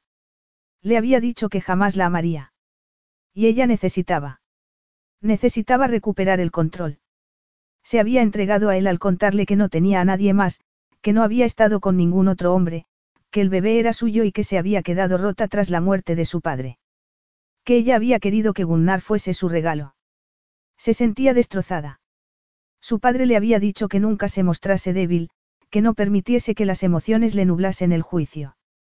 Y allí estaba. Necesitaba recuperar la compostura. No podía permitir que Gunnar la controlase. No podía estar allí, con él, necesitaba espacio. Y, tal vez, una parte de ella no pudiese permitir que Gunnar ganase. Él la quería allí. Quería casarse con ella. La quería en su territorio. O tal vez lo que tú no quieras es estar con alguien que te mira con decepción. Olive apartó aquella idea de su mente. En ocasiones, su padre la había tratado como si lo hubiese decepcionado. Y, sí, le había dolido, pero aquello no tenía nada que ver con su padre. Estaba casi convencida de ello. Por suerte, entre la ropa que Gunnar le había comprado había prendas de abrigo. Y como todavía tenía su teléfono, Olive había conseguido pagar un avión para que fuese a recogerla y se la llevase de allí, aunque no podría aterrizar demasiado cerca. El piloto había dicho que no podía aterrizar en un aeródromo privado sin permiso del dueño y eso era un problema, porque el dueño no podía enterarse de los planes de Olive. A medianoche, mientras nevaba ligeramente, Olive se puso unos pantalones de cuero forrados por dentro, botas y una cazadora y dejó su dormitorio, dispuesta a salir de la casa. No iba a poder escapar de él para siempre, pero no quería verse allí encerrada. Iba a volver a su territorio, Iba a hablar con sus abogados e iba a intentar defender su negocio. Iba a intentar defenderse. Gunnar no podía obligarla a casarse. Tendrían que negociar. Intentó andar sin hacer ruido, atravesó el salón y se dirigió hacia el pasillo que llevaba hasta el teleférico. Fue cuando llegó allí cuando se dio cuenta de que no tenía ni idea de cómo funcionaba este. Buscó un cuadro de mandos, pero no encontró nada. No veía nada. Estaba oscuro y nevaba bastante, pero eso no era un problema, ella era una intrépida. Sabía cómo habían subido y era en línea recta. Así que decidió bajar a pie. El camino era largo, pero iba bien abrigada. Iba preparada. Empezó a bajar y se resbaló. Se agarró con fuerza al suelo y pensó que todo iría bien. No se iba a rendir. No iba a volver a la casa. Iba a bajar poco a poco por la montaña. Y lo iba a conseguir. Tenía que hacerlo. Por ella y por el bebé. Gunnar oyó un ruido y se despertó. Se levantó, se vistió, porque siempre dormía desnudo, y salió. No vio nada. Entonces, fue a la habitación de Olive y se encontró la cama vacía. Tampoco estaba su teléfono. Pensó que no era posible que se le hubiese ocurrido algo así. Si salía a esas horas de la noche, iba a morir. Y el bebé, también. Vociferó, se puso ropa de abrigo y tomó varias mantas. Vio que el teleférico estaba parado y que, a juzgar por cómo estaba cubierto de nieve, no se había movido. No le extrañó que Olive no hubiese sabido ponerlo en marcha. ¿Cómo se le había podido ocurrir bajar la montaña sola? Furioso, empezó a bajar detrás de ella. No podía estar muy lejos. Intentó buscarla con la mirada, pero no la vio. Fue bajando en línea recta. Estaba a mitad de camino y seguía sin verla. Y no podía haber llegado tan lejos. Debía de haberse perdido, porque no podía haber bajado a la misma velocidad que él, que estaba acostumbrado a andar por la montaña. Se dio la media vuelta y empezó a subir de nuevo mientras miraba a izquierda y derecha. Y, después de un rato, empezó a llamarla. Olive. Olive. Entonces, la vio. Estaba hecha un ovillo, pegada a la montaña, con el abrigo cubierto de nieve. Tenía los ojos cerrados y estaba inerte. No, dijo él, avanzando lo más rápidamente posible. Al llegar a su lado, la sacudió y ella movió la cabeza y abrió los ojos. Eres una insensata, le dijo él. Tú no eres el piloto. Estás loca. Él abrió camino hacia las fuentes termales porque allí podrían refugiarse de la nieve y el viento y estaban mucho más cerca que la casa. Necesitaba hacer que Olive entrase en calor, cuanto antes. Cuando llegaron junto a las fuentes, la sentó en la nieve y se quitó la ropa. Luego, la desnudó a ella también y la metió en el agua. Ella no reaccionó cuando el agua caliente le tocó la piel. Tenía los labios morados y Gunnar juró. Esperaba que no fuese demasiado tarde para frenar la hipotermia. Le echó agua por encima e intentó no responder al verla desnuda, tan bella. Llevaba días luchando contra aquella atracción, y ese tampoco era el momento. Olive abrió los ojos de repente. ¿Qué ha pasado? ¿Dónde estoy? En las fuentes termales. He leído que no debo bañarme en agua demasiado caliente. Supongo que tampoco debes congelarte, pero no te preocupes, que el agua no está demasiado caliente. ¿Dónde estoy? En la ladera de la montaña. Te he encontrado en un risco. Casi te has matado bajando, así que no creo que tenga mucho sentido pensar ahora en si debes o no bañarte en agua caliente. ¿De verdad? Sí. ¿A qué estabas jugando? Es evidente que quería escaparme, pero pensé que sería más fácil bajar. Y te has equivocado. Bueno, eso no importa ahora. No creo que lo hubieses podido conseguir. Eres pequeña y no te mueves lo suficientemente rápido. Y me parece que no eras consciente del frío que hacía. Debes de llevar aquí fuera un par de horas. De verdad. Tal vez no quieras creerme, pero te aseguro que no te miento. Ya. Por eso del honor. No tengo necesidad de mentirte, siempre he sido honesto contigo, ya lo sabes. Ella tembló entre sus brazos y Gunnar se dijo que tal vez no fuese el mejor momento para gritarle, pero se lo merecía. De verdad he estado a punto de morirme. Sí. Tienes que dejar de actuar como si pudieses con todo. No puedes vencer al invierno. Me enseñaron a tener siempre el control. A gestionarlo todo. No puedo darme el lujo de fallar, no puedo, bueno, ya lo sabes. No puedes luchar contra la temperatura. Por mucho que quieras. Por inteligente que seas. El tiempo puede contigo. Con todo el mundo. Va a venir un piloto. Eres muy tonta, le dijo él. Ningún piloto puede aterrizar con un tiempo así. Así que seguro que no viene. De verdad. Tal vez hayas viajado por todo el mundo, pero no entiendes cómo nieva aquí y el frío que hace. Aquí los niños, desde pequeños, aprenden a tenerle respeto a la naturaleza y a los cambios de tiempo. Su abuelo se lo había enseñado a él. Le había enseñado que la tierra estaba viva y que, como a cualquier ser vivo, había que respetarla. ¿Y cómo vamos a salir de aquí sin congelarnos? No va a ser agradable, pero al menos ahora has entrado en calor. Y he traído mantas. Sabías que no lo conseguiría. No me he parado a pensar, admitió él. Yo pensaba que lo podía conseguir. Sí, ya me he dado cuenta. No he pensado que prefirieras suicidarte a casarte conmigo. No, lo que quería era tener alguna ventaja. Ahora tú tienes las cartas, ¿verdad? Y, de repente, se dio cuenta de que Gunnar la estaba abrazando, de que estaban desnudos, y se ruborizó. No tienes mucho donde elegir, Olive, pero en esta situación te has metido tú. Solo tú eres la culpable. En eso te equivocas. Un embarazo es cosa de dos. Así que no te comportes así. De acuerdo. En eso tienes razón. No estás sola en ello. Sí, recuerdo bien tú, tu participación. No vuelvas a hacer una tontería, le advirtió él, pasándole un dedo por la mejilla. Olive parecía muy joven y Gunnar la recordó de niña. La recordaba igual de vulnerable y se preguntó si alguien la habría abrazado entonces. Tenía la sensación de que no. Se dijo que no tenía que darle pena. Era dueña de sus actos. Como el de los suyos propios. Él había decidido marcharse de allí, dejar a las personas que lo querían.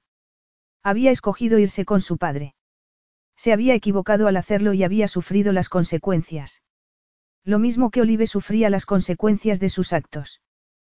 Tal vez hubiese sentido la presión de su padre, pero su padre ya no estaba. No podía obligarla a hacer nada. No podía influir en ella. En cierto momento, todo el mundo tenía que hacerse responsable y escoger un camino. Vamos a regresar a la casa. Y no vuelvas a intentar algo parecido. No durante una tormenta de nieve. Jamás. No soy un gatito, Gunnar. Ni soy de quedarme quieta y aceptar lo que tú decidas. Soy una mujer. Una mujer a la que le han enseñado a pelear, y no voy a cambiar ahora. La guerra se ha terminado. Considérate secuestrada. La guerra no se termina hasta que uno muere. E incluso entonces, estoy segura de que seguiría atormentándote. Él se echó a reír. No pudo evitarlo. Aquello era absurdo. Aunque Olive no quisiese dar su brazo a torcer, la perdedora de aquella batalla era ella. Gunnar extendió una de las mantas y sacó a Olive del agua. Ella tomó otra manta y se envolvió en ella. Y él pensó que era mejor así, no seguir viéndola desnuda. Luego salió del agua también y se secó con la manta que quedaba antes de vestirse rápidamente. Después, ayudó a Olive a vestirse también muy deprisa, para que su cuerpo no se volviese a enfriar. Ella lo estaba mirando con los ojos muy abiertos. ¿Qué ocurre? Que nunca me voy a acostumbrar a verte, desnudo. ¿Y tú? Es que estás hecho de hielo. No, pero me contengo. Cuando Olive estuvo vestida, él le dijo. Sube a mi espalda. No, no. ¿Quieres dejar de discutir? Ella obedeció y se subió a su espalda, lo abrazó por el cuello. Gunnar sintió calor al tenerla tan cerca. ¿Cómo era posible que reaccionase así, después de lo que Olive le había hecho? Esto es una tontería, comentó Olive. Podría estrangularte si quisiera. Entonces, no llegarías a lo alto de la montaña. Tienes razón. No lo haré. Estuvieron en silencio un buen rato. Pensé que, con mi determinación, podría conseguirlo. Es lo que mi padre me enseñó. Papá siempre decía que había que trabajar duro para conseguir las cosas y yo, quise intentarlo. ¿Por qué no? Eso me empujó a intentarlo esta noche. El frío solo es una incomodidad temporal. Una incomodidad temporal que puede matarte. Yo no lo veo así. Solo estoy intentando explicarme. Explicar las largas horas de trabajo, el no tener relaciones, el, incluso el espionaje empresarial. Son males necesarios para conseguir un objetivo. Y lo que mi padre me enseñó es que el fin justifica los medios. Siempre es así. Lo único que hay que hacer es, ignorar todas tus necesidades. Olive se quedó callada y, después, volvió a hablar. El problema es que no se termina nunca. Siempre quieres un poco más. Y eso no es tan malo. Piensas que ya descansarás en otro momento, que ya harás amigos en otros momentos, que ya tendrás una relación. Y eso te va haciendo mella. Hasta que, solo tienes el trabajo. Hasta que ya no recuerdas lo que es no ser un robot. Se agarró con más fuerza al cuello de Gunnar. Yo nunca he querido ser un robot. Solo quería que mi padre estuviese orgulloso de mí. Solo lo quería y quería ser, lo que él quisiese que fuese. Él también había querido aquello de su padre una vez.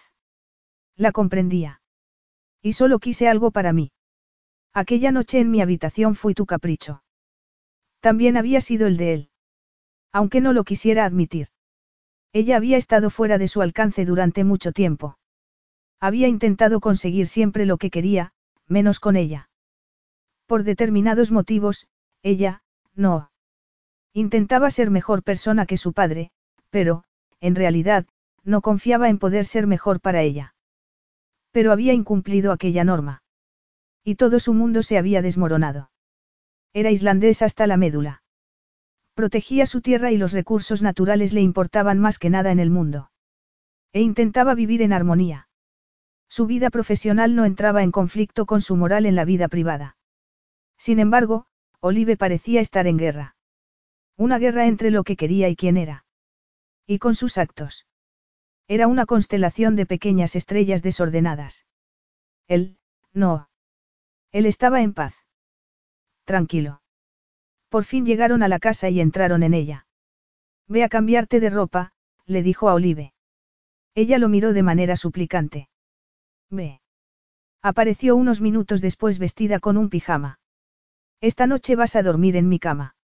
De eso, nada. Me has demostrado que hay riesgo de fuga, le dijo él. Así que voy a tener que mantenerte vigilada. Si no te gustan las consecuencias, la culpa es solo tuya. Gunnar fue al cuarto de baño a cambiarse y se puso unos pantalones de deporte solo porque iba a compartir la cama con ella. No solía ser tan amable, pero no quería asustarla. La expresión de Olive era de rebeldía. Él hizo caso omiso, la agarró por la cintura y la tumbó en la cama. No te quejarás de tu celda, es bastante cómoda. Pero es una celda, susurró ella. Siento que no me afecten tus protestas. Deberías haberlo pensado antes. Se quedaron tumbados en la oscuridad. Gunnar notó su cuerpo suave pegado al de él y sintió deseo. Tuvo que hacer un enorme esfuerzo para controlarse. Pensó que debía odiar a aquella mujer porque había puesto su ordenada vida patas arriba. No había planeado casarse, mucho menos con ella. Sobre todo, después de lo que había hecho. Y, no obstante, la deseaba. Y no podía hacer nada al respecto. Por la mañana recibió una llamada de teléfono que le confirmó que el niño era suyo. Y él supo que ya no tenía elección. Que no había vuelta atrás. Capítulo 12. Cuando Olive despertó el sol inundaba la habitación. No supo dónde estaba, al principio. Y, entonces, se acordó. Estaba en la habitación de Gunnar, en casa de Gunnar. Porque la noche anterior había intentado escaparse y había estado a punto de congelarse. Entonces, él la había metido desnuda en unas fuentes termales. Estaba empezando a sentirse débil y pensó que ella no era así. Se suponía que era fuerte. La noche anterior le había dicho cosas a Gunnar que no había admitido en voz alta jamás. Debía haber sido por culpa de la hipotermia. Se sentía abrumada. Los últimos días en casa de Gunnar habían sido las únicas vacaciones de verdad que había tenido en muchos años. A pesar de que, técnicamente, estaba secuestrada. Pero para ella eran unas vacaciones. Se tumbó boca arriba. Y entonces recordó que había dormido toda la noche en brazos de Gunnar. Pero este ya se había levantado. Olive se ruborizó al recordarlo. ¿Cómo no? Todavía no estaba acostumbrada a estar así. Y se ruborizó todavía más al pensar en las fuentes termales. Al pensar en su cuerpo fuerte y musculoso pegado al de ella. Si se excitaba al pensar en una situación en la que había estado a punto de morir, estaba muy mal. Salió de la cama y fue hacia el salón. Y allí vio a Gunnar, de brazos cruzados. Iba vestido con una camiseta negra, pantalones negros, todo ajustado a sus músculos. Era un conjunto que se parecía mucho al que ella había solido llevar. Separó los labios para decir algo, pero la mirada de Gunnar hizo que se contuviese. ¿Qué? Ya tengo los resultados de la prueba de paternidad. Soy el padre. Ya lo sabía, Gunnar. Y creo que tú también. Él no dijo nada. Pero tú me dijiste que, te cuesta amar. Y no entiendo por qué quieres casarte conmigo. Él tardó en responder, su mirada era heladora. No sé si sabes que fui a vivir con mi padre cuando tenía 12 años. Ella negó con la cabeza. No lo sabía. Pensé que. Pensabas que había vivido con él siempre, pero no. Hasta los 12 años estuve con mis abuelos maternos. Entonces, pensé que quería ir a vivir con mi padre. Este me escribía cartas de vez en cuando. Y yo lo tenía idealizado. Buscaba fotos suyas en internet. Pensaba que era un hombre brillante. Que era como yo quería ser de mayor. Y quería conocerlo más que nada en el mundo. Quería vivir con él. Y, con 12 años, lo conseguí. Gunnar. Todavía recuerdo la emoción. Vino en helicóptero. Iba vestido de traje. Estaba igual que en las fotografías. Y yo supe, supe que estaba haciendo lo correcto. Él me llevó a Londres, que era donde vivía. Yo nunca había estado en una ciudad y me pareció, increíble. Pero pronto me di cuenta de que no era el hombre con el que yo había soñado. Siempre había mujeres en casa, con más o menos ropa. Mujeres a las que pagaba para que estuviesen allí. O a las que manipulaba. Tiempo después supe que tenía un amigo que se dedicaba al tráfico de mujeres. Siempre me preguntaré si aquellas que estaban en su casa estaban allí por voluntad propia o no. Eso es terrible. Lo es. Yo era un niño y no entendía mucho, pero veía cómo las trataba mi padre. Con desdén, como si estuviesen por debajo de él. Gunnar tomó aire. En mi habitación no había casi nada y yo echaba de menos mis juguetes, aunque hubiesen sido muy humildes. Pero mi padre me dijo que no podía tener juguetes, ni amigos. Y, con 16 años, se había comido el cupcake el día de su cumpleaños y Olive había pensado que era un cretino, pero era un chico con una habitación vacía y que, probablemente, no comía nunca caramelos, teniendo en cuenta la colección que tenía en aquella casa. El cupcake, de repente, había cambiado de significado. Eso es horrible. Es muy distinto a lo que tu padre hizo contigo. Mi padre me enseñó a ser dura. Me enseñó a ganar a cualquier precio, pero yo tenía juguetes. Él, me trataba con cariño. Mi padre pensaba que las palizas que me daba me enseñarían a ser duro. Gunnar. Ya ves, Olive, me equivoqué con mi padre como podría haberme equivocado con cualquier otra persona. No podía haberme equivocado más. Me di cuenta de la realidad cuando tenía 18 años. Había una mujer en casa. No parecía mucho mayor que yo. Mi padre le levantó la mano y yo no lo soporté y le pegué. Y no me arrepiento. Después, llamé a la policía, pero ella no quiso hablar. Yo intenté ayudarla, pero ella, tenía miedo. Huyó sin que yo pudiese averiguar su nombre y yo me prometí que sería mejor que él. Porque había visto el daño que puede hacer un hombre con poder y sin límites. Había visto las cicatrices. Yo llevo esas cicatrices. A Olive se le había hecho un nudo en la garganta, se sentía triste, todo por él. Pero también tenía miedo por su hijo, por su futuro. Dime, ¿por qué quieres ser el padre de este niño? Para protegerlo. Parece absurdo y, al mismo tiempo, si nos tiene a los dos, nos controlaremos el uno al otro. También podríamos ser tóxicos los dos. No, podemos tomar la decisión de no serlo. Por el bebé, por nosotros. Tomaremos las decisiones acertadas. No quiero que mi hijo crezca sin padre. Así que vamos a estar juntos y a formar una familia. ¿Por qué? Ni tú ni yo tuvimos madre, Gunnar. Ninguno de los dos tuvimos una familia nuclear. Yo estoy dispuesta a dejar ambiente. ¿Por qué no quiero que mi hijo crezca sentado delante de una sala de reuniones? No quiero que mi hijo sea algo secundario. No quiero que sea solo un instrumento para continuar con nuestra enemistad. Tiene que ser algo más. Pues haz lo que creas que debes hacer. Nadie te va a obligar a continuar al frente de Ambient, pero vamos a hacer esto juntos. Entonces, ayúdame a entender lo que piensas. Porque estoy esperando un hijo tuyo, al fin y al cabo, y creo que merezco saber lo que piensas. ¿Qué te pasó? No me gusta hablar de ello. Lo único que tienes que saber es lo que espero de ti. Espero que me des lo que te pida, que te cases conmigo, porque si no lo haces, no te quitaré solo la empresa. Gunnar. ¿Qué propones tú, si no nos casamos? Que yo tenga al niño seis meses y tú otros seis. ¿O permitirías que lo tuviese yo siempre? ¿Cómo haríamos que esto funcionase, si no es como yo digo? Soy yo la que estoy embarazada. Voy a sentir cómo se mueve dentro de mí. Voy a, no puedo evitar. Se sentía muy frágil, sentía que se estaba rompiendo. Y lo único que sabía era que no quería criar a su hijo sin que éste supiese que era lo más importante del mundo. Que era lo único que importaba. Porque lo contrario estaba, mal. Estaba mal y ella no podía hacerlo. Al mismo tiempo, la idea de no tener ambiente la hacía sentirse perdida.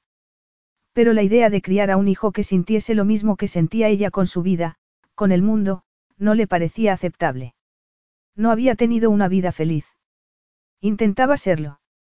Lo intentaba lo máximo posible, pero no podía. Siempre tenía alguna carga que pesaba demasiado. Y sabía que su padre la había querido, pero había sido un amor condicional.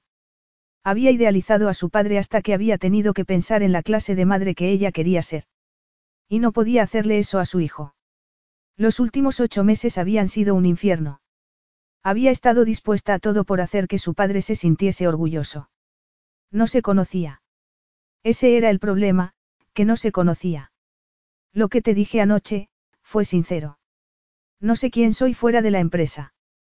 No sé quién soy si no tengo éxito, pero no soy feliz y necesito algo más. Lo único que he querido siempre era que mi padre se sintiese orgulloso de mí, siempre he querido que no se arrepintiese de haberme llevado con él de reunión en reunión y, Podían haber contratado a niñeras, eran multimillonarios. Lo que tu padre decidió hacer no tenía nada que ver contigo en realidad. Lo hizo para convertirte en lo que él quería que fueras. Podía haber hecho que lo esperases en casa, no. Podía haberse asegurado de que estabas bien, en tu habitación, jugando. No tenías que haber estado ahí el día de tu cumpleaños. Podías haber estado en casa, con el salón decorado con globos. Él podía haber cambiado la reunión, al fin y al cabo, era el jefe. Gunnar le estaba echando sal en las heridas y a ella le dolió, quiso replicarle. ¿Y si hubiese mostrado aquella debilidad, qué piensas que habría hecho tu padre? Le preguntó. La habría aprovechado, por supuesto. Porque ya puedes imaginar que yo tampoco estaba en casa con una niñera ni tenía fiestas de cumpleaños. No obstante, la decisión de educarnos como lo hicieron fue suya. Tú no tienes que compensar a tu padre por ello. Ni yo, tampoco. Olive lo entendió en ese momento, porque Gunnar no estaba equivocado. Tenía razón. Su padre no tenía por qué haberla llevado a las reuniones. Ella siempre había querido pensar que, como estaban los dos solos, había hecho lo posible por pasar tiempo con ella, pero, en realidad, no habían pasado tiempo juntos. Y lo que su padre le había enseñado era a no tener vida personal, a no tener vacaciones. Y lo había hecho con su ejemplo, por supuesto, pero el sueño de su padre no tenía por qué ser el suyo. En esos momentos ya no sabía ni cuál era su sueño. Tenía 26 años y era la única mujer al frente de una empresa tecnológica. También era la más joven. No sabía si eso era lo que quería y no solo porque estaba embarazada, aunque sí era cierto que eso había puesto en duda sus prioridades. Lo mismo que el hecho de haberse desmayado dos veces delante de Gunnar. Tal vez ser fuerte no significase ir siempre hasta el límite, sino también guardar fuerzas para cuando fuesen necesarias. Tal vez ser fuerte fuese saber decir que no. Y eso era algo que nunca había hecho. Me casaré contigo, le dijo. Con una condición. En esos momentos lo veía claro. Necesitaba salirse del camino que le había dibujado su padre y encontrar su propio camino. Un camino que la llevase a encontrarse con ella misma, con Olive, a ser la mejor persona que pudiese ser, la mejor madre que pudiese ser. ¿Cuál? Quiero que inviertas en una startup. ¿En cuál? No lo sé. No tengo ni idea. Todavía. Pero quiero que inviertas en mí y en lo que yo decida que quiero.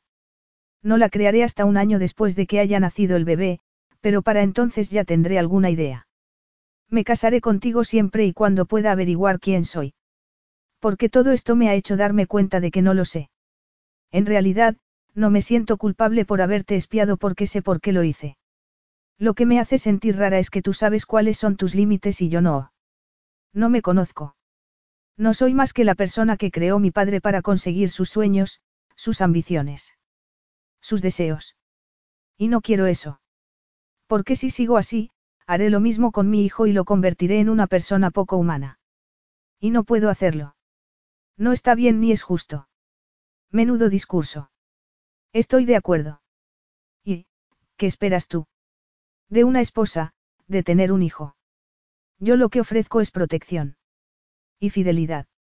Olive sintió calor porque sabía que, si se casaba con él, tendría que dormir con él. ¿Y? Amor. Le preguntó ella con la voz repentinamente ronca. No por mí, por supuesto, sino por el bebé. Nuestro bebé. Me ofrezco a protegerlo y eso, que yo sepa, es algo que algunos considerarían una muestra de amor, le respondió Gunnar en tono frío. No crees en el amor, ¿verdad? Sí que creo en él. Tengo a mi alrededor a muchas personas que lo han sentido y yo no soy nadie para negar lo que sienten, pero yo ya no soy capaz de sentirlo. Eso ya lo habías dicho, pero no. Olive, te permito negociar porque no tiene sentido que los dos seamos infelices, pero no vas a ser tú quien ponga las condiciones de este acuerdo. Esto no es un acuerdo comercial, Gunnar. Por primera vez en mi vida, no te estoy hablando de eso, sino de un ser humano, Gunnar, de nuestro hijo. En nuestra experiencia es más o menos lo mismo. No, nuestra experiencia no importa.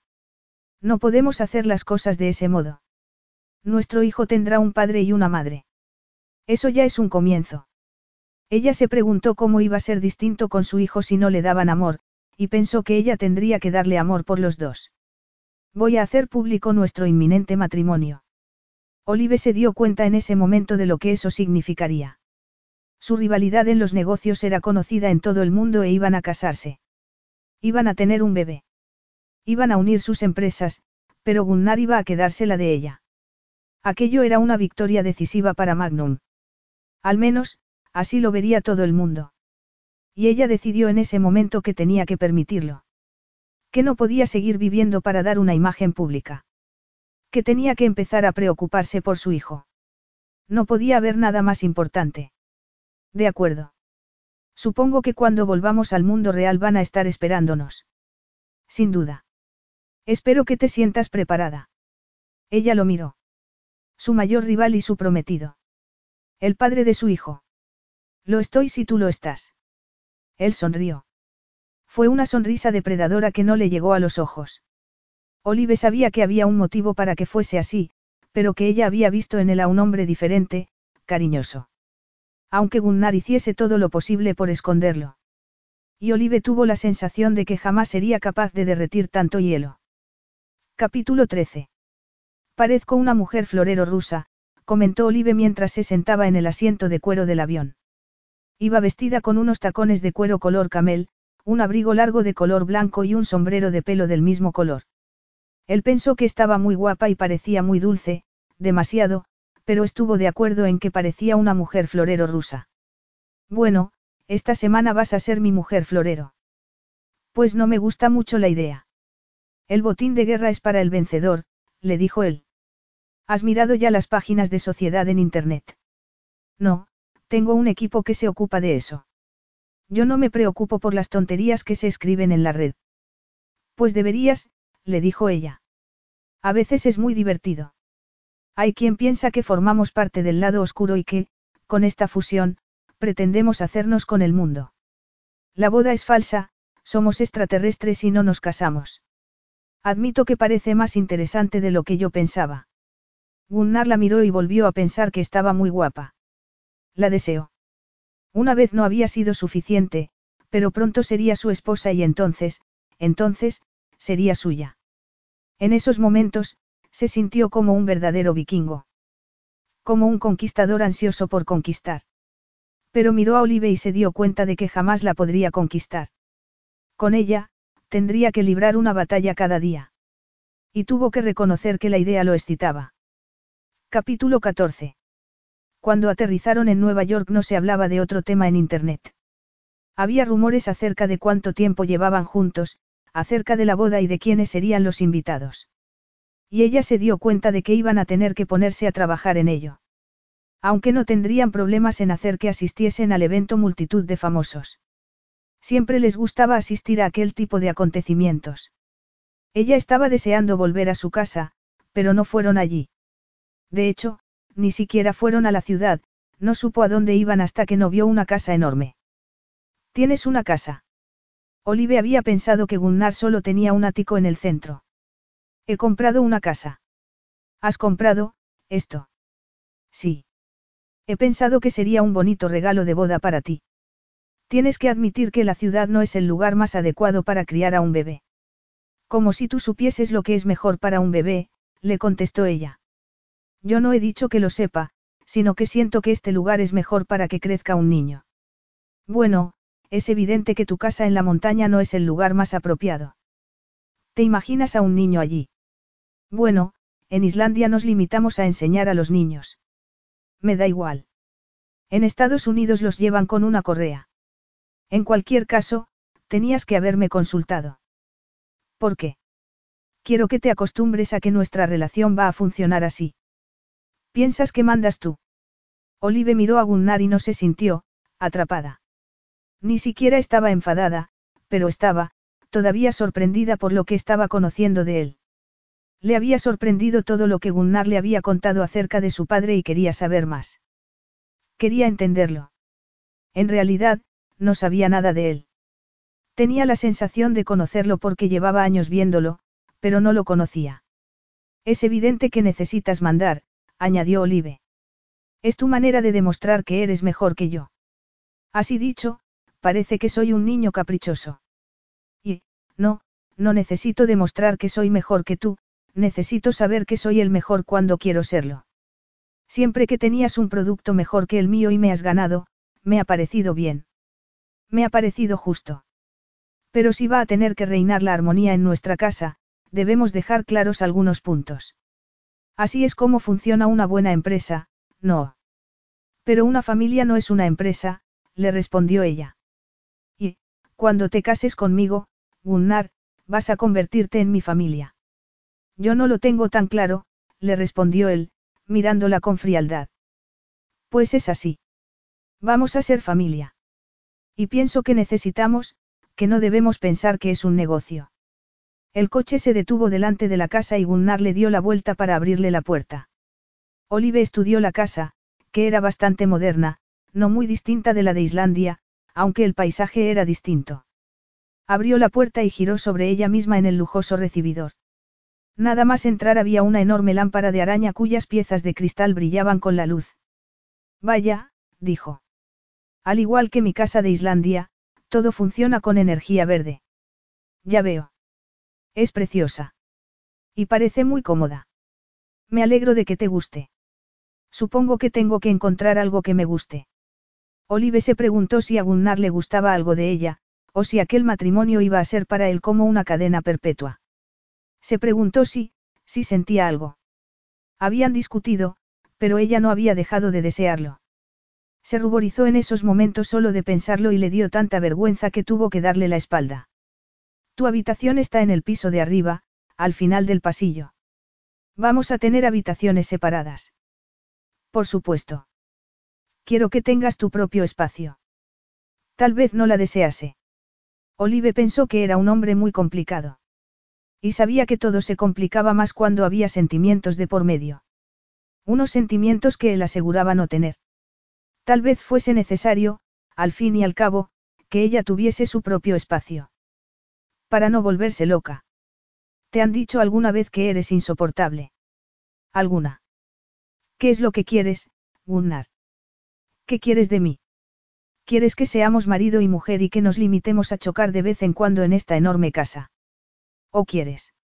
¿Me quieres a mí? No lo entiendo. Tengo la sensación de que quieres convertirme en algo que no soy. Aunque me gusta la ropa que llevo puesta, preferiría ir vestida de otra manera. ¿Quieres cambiarme o solo quieres provocarme? ¿Me conoces? Pienso que me conoces mejor que nadie en este mundo. Y pensaba que también te conocía a ti. Estoy intentando conocerte, pero tengo muchas dudas. Creo que no te conozco en absoluto. Él se acercó entonces, con fuego en la mirada. La hizo retroceder hasta la pared de la entrada. Volvió a convertirse en el vikingo que era. Olive sintió deseo. Sintió calor entre los muslos. Sí. Hazlo, pensó. ¿Por qué eso tendría sentido? Tendría sentido porque ella lo deseaba. Porque era aquello lo que los había llevado hasta allí. No quieres que seamos dos extraños que viven en la misma casa. Yo había pensado que querrías eso, que todo sería más sencillo así. Nada va a hacer que esto sea más fácil, pero si hay al menos, esto. Olive apoyó una mano en su pecho, se sintió atraída hacia él. Esto es solo sexo. No lo era. Porque si hubiese sido solo sexo, ya se les habría pasado, o no sería tan intenso. Aquello amenazaba con destruir todo lo demás. Amenazaba con destruirlos a ellos. Olive lo deseaba, deseaba fundirse con él. Y deseaba poder sacárselo de la cabeza también. No quería sentir aquello. Quería romper la coraza que protegía a Gunnar. Este controlaba la situación y eso era lo que la molestaba, que Gunnar tuviese siempre el control. Para él todo parecía lógico. Si el bebé era suyo, tenían que casarse. Si no, haría que ella entrase en la cárcel. Y allí no parecía haber sentimientos. Ni siquiera la atracción que había entre ellos parecía importarle. Para Olive eso era muy injusto. No era justo que él pudiese salir indemne mientras ella se sentía tan afectada. Ella estaba dispuesta a cambiar de vida, a dejar su empresa, a redefinir la relación que había tenido con su padre, la relación que tenía consigo misma y con todo. Pero en eso sentía que eran iguales. En eso podía sentir su propio poder. Gunnar la deseaba. Olive lo vio en aquel momento, aunque pareciese frío e inalterable, como un depredador preparado para atacar. Se dio cuenta de que, en realidad, estaba haciendo un esfuerzo enorme por controlarse. Y le gustó verlo así. Porque tuvo la sensación de que tal vez no era la única que se sentía así, de que no estaba sola. No quería estar sola. Esperó. Esperó a que Gunnar se rompiese. Necesitaba que lo hiciese. Necesitaba recuperar el control. Necesitaba poder. Y también necesitaba que él la hiciese suya, que la marcase. No le importaba que aquello no tuviese sentido para nadie más, porque tenía sentido para ella. Era lo que quería, lo que anhelaba. Y quería aceptarlo. Quería ser suya y, al mismo tiempo, ser más ella que nunca. Tal vez nadie pudiese entenderlo, pero era así. Y, aunque tuviese la sensación de que no lo conocía tanto como le gustaría, tanto como había imaginado, sabía que ellos eran diferentes. Los medios de comunicación podían decir todo lo que quisiesen. El mundo podía hablar de ellos todo lo que quisiera, pero solo eran Gunnar y Olive, y eso no se podía cambiar. Nadie sería nunca como eran ellos. Y nadie podría significar para ella lo que significaba Gunnar. Él lo era todo. Y, a pesar de ser tan frío, Olive quería calentarse en él. Y también quería hacer algo por él, quería ayudarlo. Oh, tal vez, ni siquiera eso. Tal vez solo quisiera conocerlo, eso sería suficiente. Se preguntó si alguien lo conocía de verdad. Imaginó que no. Que Gunnar no se abría a nadie. Era la personificación de su casa en lo alto de la montaña. Pero en ese instante fue él el que cedió. Gimió, bajó la cabeza y atrapó sus labios. Se dijesen lo que se dijesen en la iglesia esa semana, hiciesen las promesas que hiciesen ante el mundo, todo daba igual. No había nada comparado con aquello. Con aquel momento, con aquel hombre. Él lo era todo y juntos eran fuego. El resto sería una actuación. Iban a unirse por su hijo, pero aquello, aquello era ellos. Solo ellos. Una falta de control, un fallo en sus sistemas operativos. Gunnar agarró su rostro, enterró los dedos en su pelo e hizo que el sombrero cayese al suelo. Olive había escogido aquella ropa a propósito, para parecer ridícula, para parecer dulce cuando solía dar una imagen dura. Sin embargo, tenía que admitir que le había encantado el sombrero, y las botas, y el abrigo. No obstante, en esos momentos quería quitárselo todo. No quería que hubiese nada entre ellos. Quería entregarse por completo a él. Gunnar la besó. La besó sin prisa. Metió la lengua en su boca mientras pasaba las manos por su cuerpo. A Olive le encantaba sentirlo. Le encantaba todo de él. El problema era, en realidad, que siempre había querido más a Gunnar que a su empresa. Y las rodillas se le doblaron al darse cuenta de aquello, pero era verdad. Gunnar la fascinaba, la hechizaba, se había convertido en su fantasía desde el primer momento en que Olive había empezado a tener fantasías. Y no era solo porque no hubiese tenido a nadie más cerca. No podía ver a nadie más por culpa de Gunnar. Él lo había sido todo. Y si Olive no había estado con otros hombres no había sido porque le faltasen habilidades o belleza. Era porque sentía un deseo ardiente por aquel hombre. Y no era solo deseo. Ya de niña había tenido la sensación de entenderlo.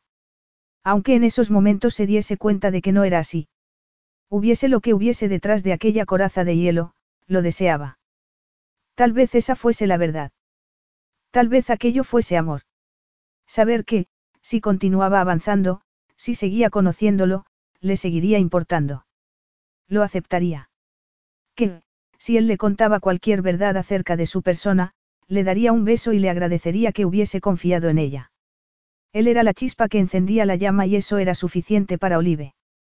Era un hombre que podía estar a su altura, que podía retarla. Olive respetaba su inteligencia, su espíritu. Eran iguales. Y, lo que era mejor, Gunnar era, al mismo tiempo, un misterio. Y eso la fascinaba, la fascinaba más que nada en el mundo.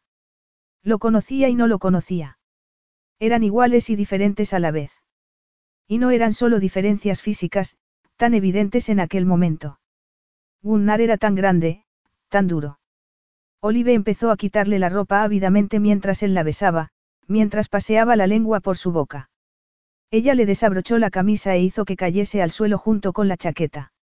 Disfrutó de su ancho pecho y pasó las manos por sus abdominales. Lo deseaba todavía más que la primera vez, porque ya sabía lo que iba a sentir. Había pensado que la primera vez lo había deseado tanto porque llevaba años soñando con él, pero ya no era eso. Su química amenazaba con consumirla. Y ella quería que la consumiera. Estaba encantada de dejarse llevar. Gunnar la agarró por la barbilla, la agarró del pelo, le echó la cabeza hacia atrás y profundizó el beso. Ella gimió y se restregó contra su cuerpo. Él la tomó en brazos, atravesó el recibidor y la llevó hasta un salón donde había un enorme sofá. No parecía un sofá para sentarse, sino para hacer algo así. Era negro y redondo, con espacio suficiente para tener sexo en él. Con Gunnar le apetecía ejercitarse físicamente, aunque normalmente pensase que se trataba de una actividad sobrevalorada. Con respecto al sexo, sin embargo, estaba de acuerdo con lo que decían, para ella era 10 de 10. Completamente recomendable. Después, ya no pudo seguir pensando en nada más, porque Gunnar le estaba quitando la ropa de manera metódica y pasando la lengua por su piel, jugando con ella, atormentándola. La puso de rodillas y la agarró por la cintura. Entonces, Olive oyó que se desabrochaba el cinturón y sintió que se derretía. Notó la punta de su erección a las puertas de su sexo y gimió. Él la penetró despacio, desde atrás, haciendo que lo notase de manera distinta en aquella posición. A Olive le encantó. Le encantó todo lo que Gunnar le hizo. Le encantó que la hiciese sentirse diferente. Lo más sorprendente era que Gunnar la había cambiado. La mujer que había accedido a casarse con él, la mujer que había decidido intentar algo diferente, intentar una vida que no fuese al servicio de un hombre que ya no estaba allí y que nunca la había querido más que a su empresa, esa mujer se había forjado en el fuego de la pasión que compartía con Gunnar. Y, sí, gran parte de la pasión y de la fuerza procedían de su interior, pero hacían falta dos personas para crear aquella alquimia. Gunnar la agarró por las caderas, juró entre dientes y empezó a moverse más deprisa. A ella le encantaba aquella pasión animal que los convertía en algo nuevo. Gunnar, gimió. Olive, rugió él. Y ella supo que estaban juntos. Supo que ambos eran igual de esclavos de aquella situación. Lo amaba. Gritó porque amarlo era algo terrible. Terrible, pero inevitable. Era el destino y no podía luchar contra él. Siempre había sido el único, el hombre de su vida. Aquel momento había estado escrito desde mucho antes de haber leído una novela romántica. El único problema era que Olive no estaba segura de que el final fuese a ser feliz. Gunnar iba a casarse con ella. Era un hombre íntegro, mantendría su palabra. De eso estaba segura. Y eso era lo que la asustaba. Él no la amaba. No la amaba. Y Olive no sabía qué iba a hacer, sabiendo aquello. No tenía elección, tenía que perseverar. Porque, hubiese lo que hubiese detrás de aquel muro, lo amaba. La cuestión era si sería capaz de traspasarlo alguna vez. Gunnar, volvió a gemir, notando que su cuerpo empezaba a sacudirse de placer. No iba a aguantar aquello mucho más, el deseo era abrumador. Una tormenta de placer. Él la agarró con más fuerza y Olive deseó, deseó con todas sus fuerzas, que le dejase alguna marca. Quería poder mirarse y ver que el cambio había sido físico además de emocional. ¡Qué hombre! Olive tenía la sensación de que había tomado un hilo suelto que había en ella mucho tiempo atrás y había ido tirando de él poco a poco, hasta deshacerla por completo. Y, al mismo tiempo, allí residía la belleza del momento. Podía verse tal y como era por primera vez. Y sí, eso la dejaba también abierta a él. Y se sentía viva, escaldada y nueva, temblando, porque Gunnar había destruido la anterior versión de ella. Apoyó la cabeza en el sofá de terciopelo, cerró los puños y se estremeció de placer. Entonces, lo oyó rugir a él también. Sí, susurró Olive. Lo quería todo. Todo. Y cuando se terminó, Gunnar se apartó y empezó a vestirse como si no hubiese pasado nada. Es bueno que haya atracción entre nosotros, comentó en tono distante. Y ella se sintió destrozada. Porque aquello era algo más que atracción. Era más que química. La había cambiado.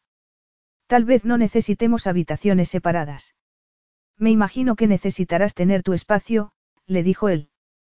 Pero lo que ella escuchó fue, sin lugar a dudas, que él quería tener su propio espacio. Lejos de ella. Eso estaba bien. Olive tenía que aceptarlo. Y si no podía hacerlo, entonces. Los ojos se le llenaron de lágrimas, pero se giró para que Gunnar no lo viese. Ya han traído nuestras pertenencias, añadió él. Eres muy eficaz. No tiene sentido hacer las cosas de otra manera. Ni siquiera fastidiar a tu prometida, supongo. Él arqueó una ceja. ¿Tienes alguna queja? No me estoy quejando. Me siento estupendamente. Pero. Nada. No iba a decirle que le molestaba que no mostrase ninguna ternura, o que no intentase conocerla más.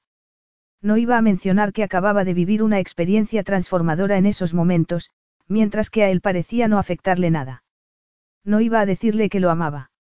Porque tenía la sensación de que aquello sería el mayor pecado capital y, además, si él no sentía nada, ¿para qué? El caso era que ella sabía lo que sentía. Sabía que Gunnar lo rechazaría de manera tan violenta que la dejaría destrozada y Olive no quería arriesgarse a eso. Así que no dijo nada. Se lo guardó todo en el corazón. Todo para ella. ¿Por qué? ¿Para qué? En ese caso, me marcho a mi habitación. Buena idea. Seguro que estás cansada. Sobre todo, después de todo lo ocurrido. Después de que él le hubiese provocado aquellos sentimientos y no fuese a hacer nada para aliviar la sensación. Olive se fue a su habitación y, al entrar, se echó a reír. Aquello no se parecía en nada a la casa de Gunnar en Islandia. Era completamente diferente. Era, ella.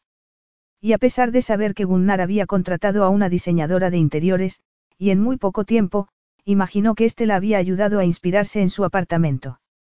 Así que la sensación era que estaba en un lugar que le pertenecía y que, al mismo tiempo, era un lugar nuevo. Gunnar. Oh, Gunnar. Durmió regular y, a la mañana siguiente, se paseó por la enorme casa sola. No estaba segura de si Gunnar estaba allí. Se tomó un croissant y un té para desayunar y respondió a algunos correos electrónicos de trabajo.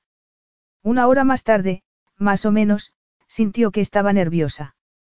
La casa era increíble enorme. Había muchas habitaciones y cualquiera podía ser para el bebé. El corazón se le encogió al pensar en aquello. Estaba allí decidida a formar una familia con Gunnar. Comprometida. Había demasiadas cosas entre ellos. Había calor, ira y desdén. Y ella quería más, pero no sabía si iba a conseguir que Gunnar se lo diese algún día. Empezó a abrir puertas y a mirar lo que había al otro lado. En ninguna habitación había nada fuera de lo común. Hasta que llegó a una puerta pintada de azul. La empujó y vio, una habitación idéntica a la que había encontrado en Islandia, pero con una cuna dentro. Las paredes estaban pintadas de colores y había juegos, juguetes. Salió al pasillo de nuevo. Gunnar. Lo llamó. Y oyó que éste subía las escaleras. ¿Qué ocurre? Has pedido que monten una habitación para el niño. Él se detuvo en lo alto de las escaleras y asintió muy serio. Sí. Se parece, a la habitación de tu casa de Islandia. Aquella también era para un bebé. Aunque, no había cuna en ella. Es porque tu padre te quitó los juguetes. Olive. Tu padre te quitó los juguetes, pero tú vas a ser un buen padre. Él apartó la mirada. He decidido ser una buena persona. Decido hacer las cosas bien. Eres un buen hombre. Cualquiera puede ser corrompido. ¿Te estás refiriendo a mí? No, no me estoy refiriendo a ti, estoy hablando de mí. De lo que yo sé de las personas, de personas como mi padre. Yo nunca he visto en ti ningún comportamiento violento. Ni siquiera cuando te has enfadado conmigo, me desmayé y me llevaste al médico. Y, no obstante, es la indulgencia lo que crea problemas. Jamás seré una persona engreída. Pero había comprado todos aquellos juguetes. Como si fuese la única manera de demostrar cariño. Esperanza para el futuro. Había dicho que no podía amar, pero que era aquello si no, aquello representaba lo que, para él, era el amor de un padre, y lo que le había sido negado. Y allí estaba. Es preciosa. Tal vez no sea adecuada si es una niña. Es perfecta. Nosotros no somos nuestros padres. Nuestro hijo celebrará sus cumpleaños aquí, en el jardín, con amigos. Y traeremos ponis. Ponis. Olive vio que su expresión se suavizaba. Tal vez.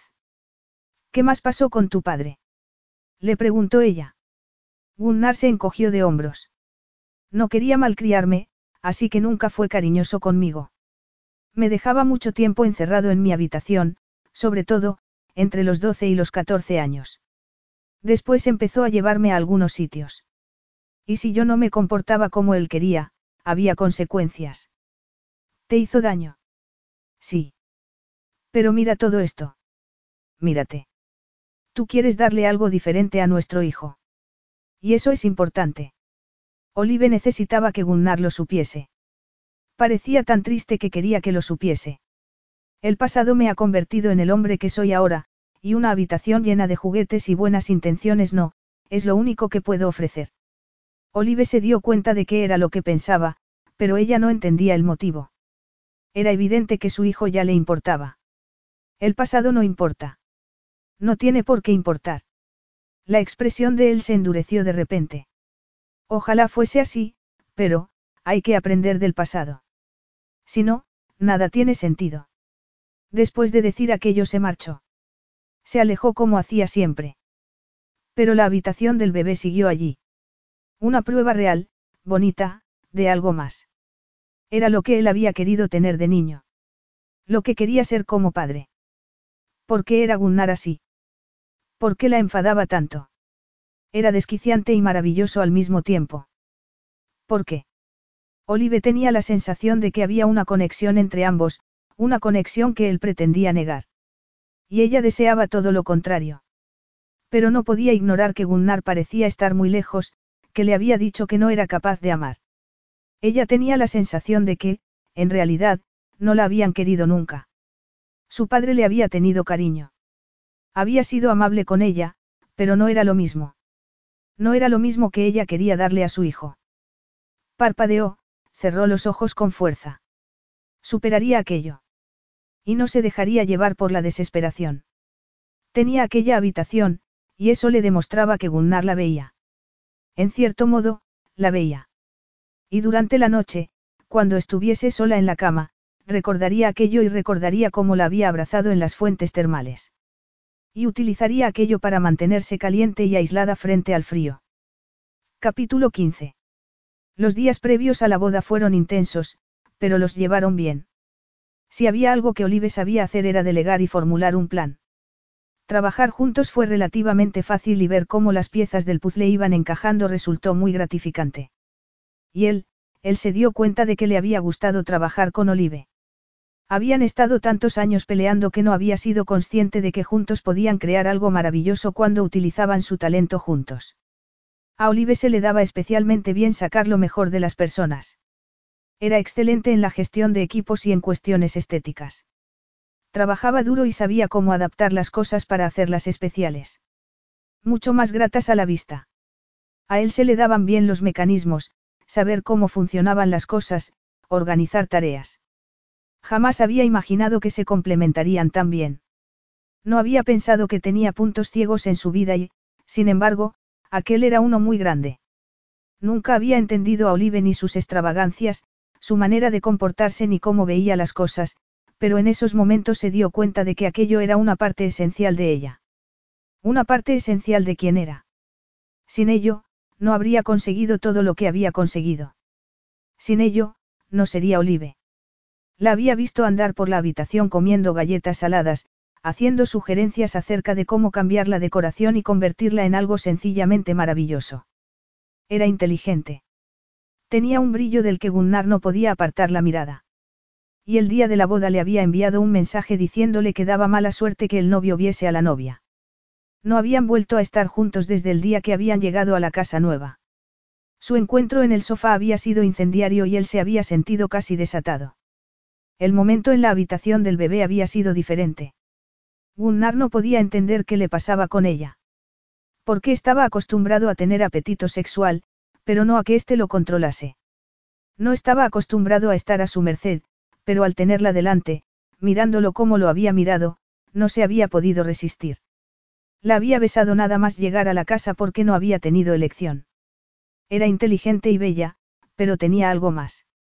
Él había estado con mujeres bellísimas y podía salir en ese momento a la calle y estar con más, aunque fuese a casarse ese mismo día. Tal vez, con mayor motivo. Pero ninguna sería como Olive y nunca le afectarían como le afectaba a ella. Lo fascinaba. Y si era honesto consigo mismo podía admitir que siempre lo había hecho. Había sido fácil pensar que era porque se trataba de un deseo prohibido, pero eso había sido simplificar demasiado. No se trataba de eso. No, era algo que tenía un nombre. Algo sin medida. Algo que le hacía pensar en su pequeña casa en medio de la nada en Islandia, con el humo saliendo por la chimenea y una comida sencilla compuesta por pescado y pan. Una vida sin dinero, pero con un calor que no había sentido desde entonces. Y había pasado frío. Había pasado frío cada día de su vida desde que se había marchado de aquella casita. Frío, menos cuando Olive lo había encendido. No tenía a nadie que lo acompañase al altar ni Olive tampoco. Podrían haberse sacado a algún amigo del bolsillo de repente, pero ambos habían decidido que no era necesario. Se iban a casar en el jardín de una enorme finca, porque Olive había dicho que sería un lugar evocador. Y a él le había parecido bien porque tenía que reconocer que Olive había tenido razón en muchos temas hasta entonces. Los invitados estaban todos allí, sentados y vestidos de manera muy apropiada para la ocasión. Todo era perfecto. Y mientras esperaba a que llegase la novia sintió que empezaba a ponerse nervioso. Sus padres no se habían casado. Por eso él estaba tan decidido a hacerlo. No había conocido a su madre, pero los padres de esta, habían sido personas cariñosas, increíbles. Habían sido la única familia que había tenido. Y, no obstante, él no sabía cómo formar una familia. Desde que se había marchado de casa de sus abuelos no había vuelto a encontrar un hogar. Entonces vio a Olive, avanzando por el césped, entre las sillas. Y casi se echó a reír.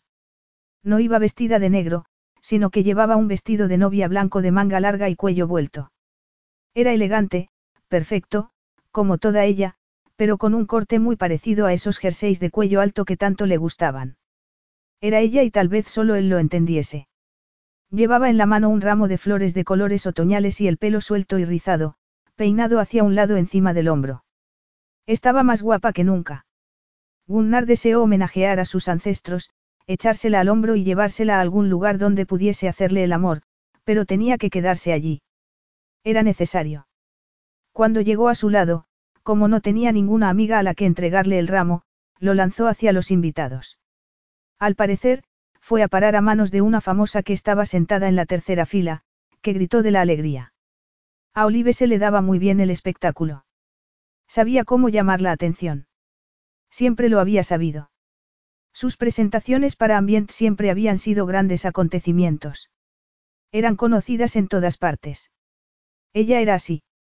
A él no le gustaba socializar. Y lo cierto era que nunca había ido a una boda. No había tenido la ocasión. Así que solo conocía el intercambio de votos de haberlo visto en alguna película. Aunque tampoco veía muchas películas, solo alguna vez en el avión. ¿Cómo iba a hacer semejantes promesas? ¿Cómo se las iba a hacer a él? Le resultó abrumador. Con la cantidad de divorcios que había, que los seres humanos hiciesen aquello y esperasen que durase. Le sorprendía que la gente fuese tan optimista. Él había perdido el optimismo con 12 años. Olive estaba haciendo sus votos con voz alta y clara, con los ojos brillantes, y cualquiera habría pensado que hablaba con sinceridad. Oír aquello lo removió por dentro. Escuchar que le prometía fidelidad y, amor. Aunque él había dicho lo mismo y no creía en el amor. Cuando llegó el momento de besarse, fue un alivio. Porque eso sí que lo entendía. La química que había entre ambos era innegable y ya la conocía. Sin embargo, cuando Olive lo besó, nada más haberle dicho aquellas palabras, Gunnar se sintió como si fuese la primera vez que lo besaban en toda su vida. Entonces, la multitud aplaudió y vitoreó y Olive levantó un brazo y se echó a reír. Y él supo que en las fotografías que les estaban haciendo parecería una novia feliz. Tendrían que dar entrevistas, y las darían. Ya estaba hablando. No era lo que más le gustaba, pero a Olive se le daban bien y lo harían después de la boda.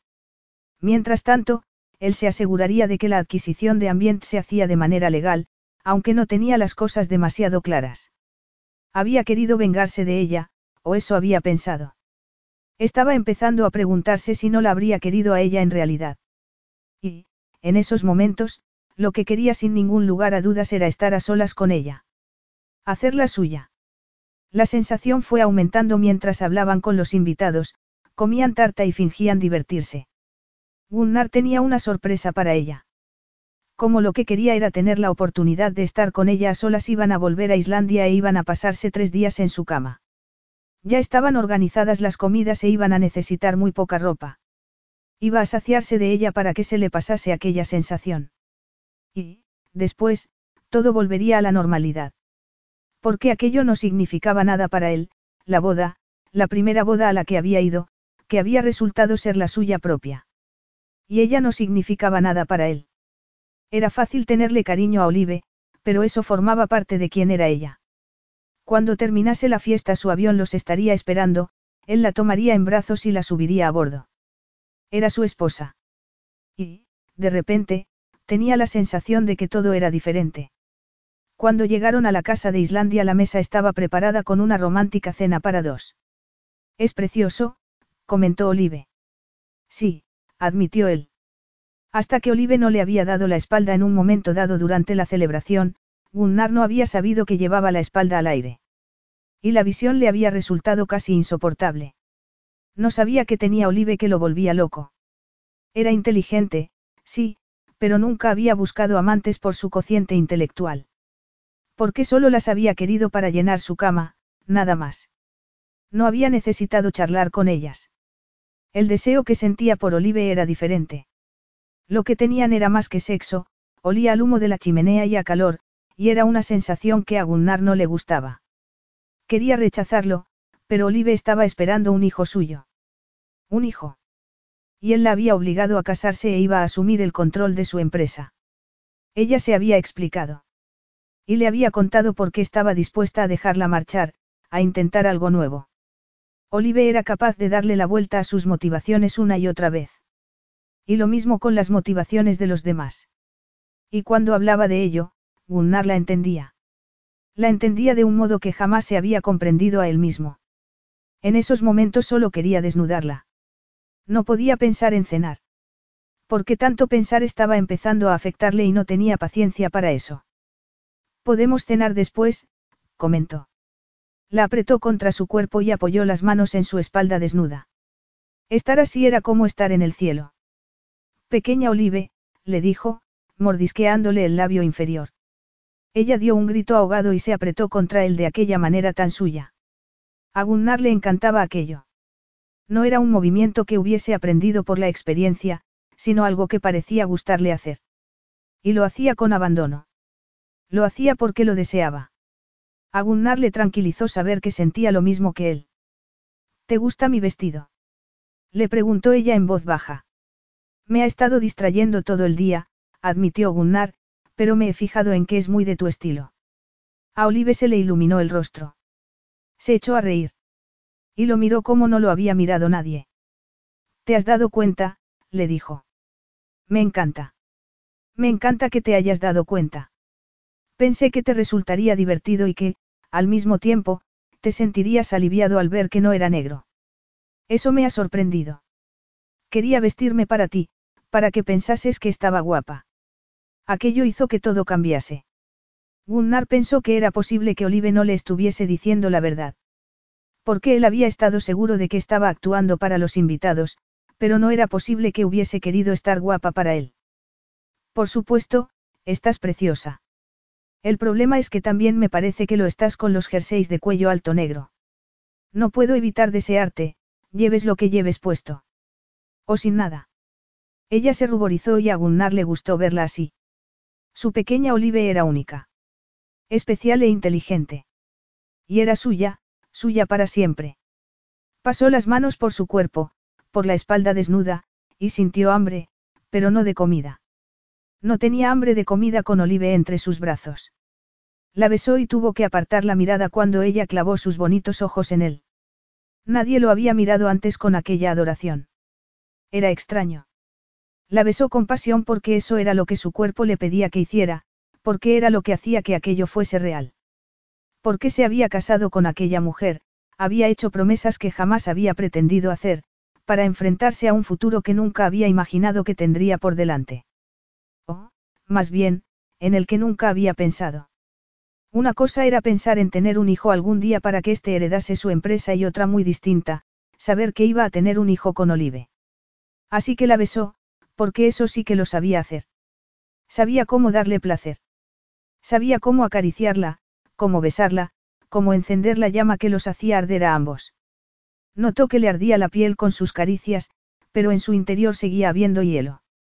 Ella pasó las manos por su pecho, las bajó por su estómago. Lo besó como si lo fuese todo para ella. Con seguridad. Con la confianza que se estaba creando entre ambos. Como si supiese cómo hacerlo arder. Y lo sabía. A Gunnar le resultó extraño, desear tanto a su recién estrenada esposa. Su esposa. Se quitó la ropa con la mayor rapidez posible y, desnudo, la llevó al dormitorio. Ella se aferró a sus hombros con los labios separados y los ojos muy abiertos. Gunnar la tumbó sobre las suaves pieles que había encima de la cama y la estudió con la mirada. Quería verla desnuda, por supuesto, pero no era lo que más deseaba en esos momentos. En absoluto. Deseaba todavía más hacerla suya con aquel vestido puesto. Pasó las manos por la tela y las metió por debajo para subírselo hasta la cintura, dejando al descubierto su ropa interior de encaje blanca. Pasó los dedos también por esta y vio cómo Olive levantaba las caderas de la cama.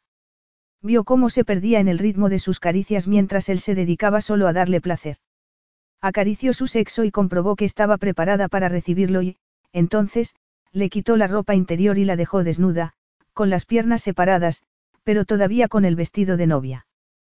Preparada para él, solo para él. Su esposa virgen, aunque ya no lo fuese, porque se había llevado su virginidad él, y embarazada también de él. Sintió un impulso primitivo que le decía que aquella era su mujer. Su hijo.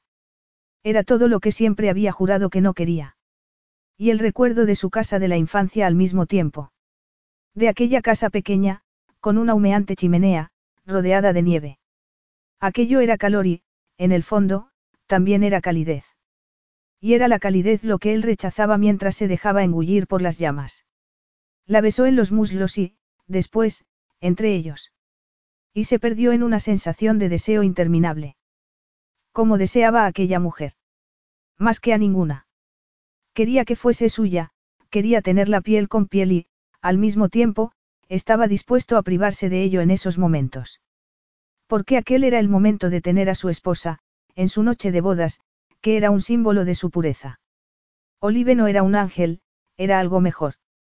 Era inteligente, decidida, brillante y era suya. Y aquella era una mezcla embriagadora. Se apoyó en las rodillas y se agarró la erección con la mano para acercarla a ella, para llevarla a casa. Olive arqueó la espalda y su pecho, todavía cubierto por el vestido blanco, se movió con la fuerza del deseo. Gunnar la agarró por las caderas y entró en ella, se movió deprisa, con fuerza, como si estuviese escapando de algo. De un fantasma, de una fuerza invisible que parecía perseguirlo. Y que iba a atraparlo, a consumirlo. Que lo iba a destrozar. Que iba a hacer que cayese muy bajo. Y, no obstante, era posible que fuese lo único que le permitiese respirar. Había encontrado en ella su destrucción, su transformación y Gunnar no veía claro qué era lo que lo esperaba. Solo sabía que Olive era suya. Suya. La oyó gritar y notó que sus músculos internos se contraían a su alrededor al llegar al orgasmo. Él la siguió, rugió como si acabase de ganar una batalla. Y, entonces, se terminó. La tormenta terminó y llegó la calma. No el final. En realidad, era solo el principio. Olive se acurrucó contra él, tapada con las pieles, apoyó la cabeza en su pecho.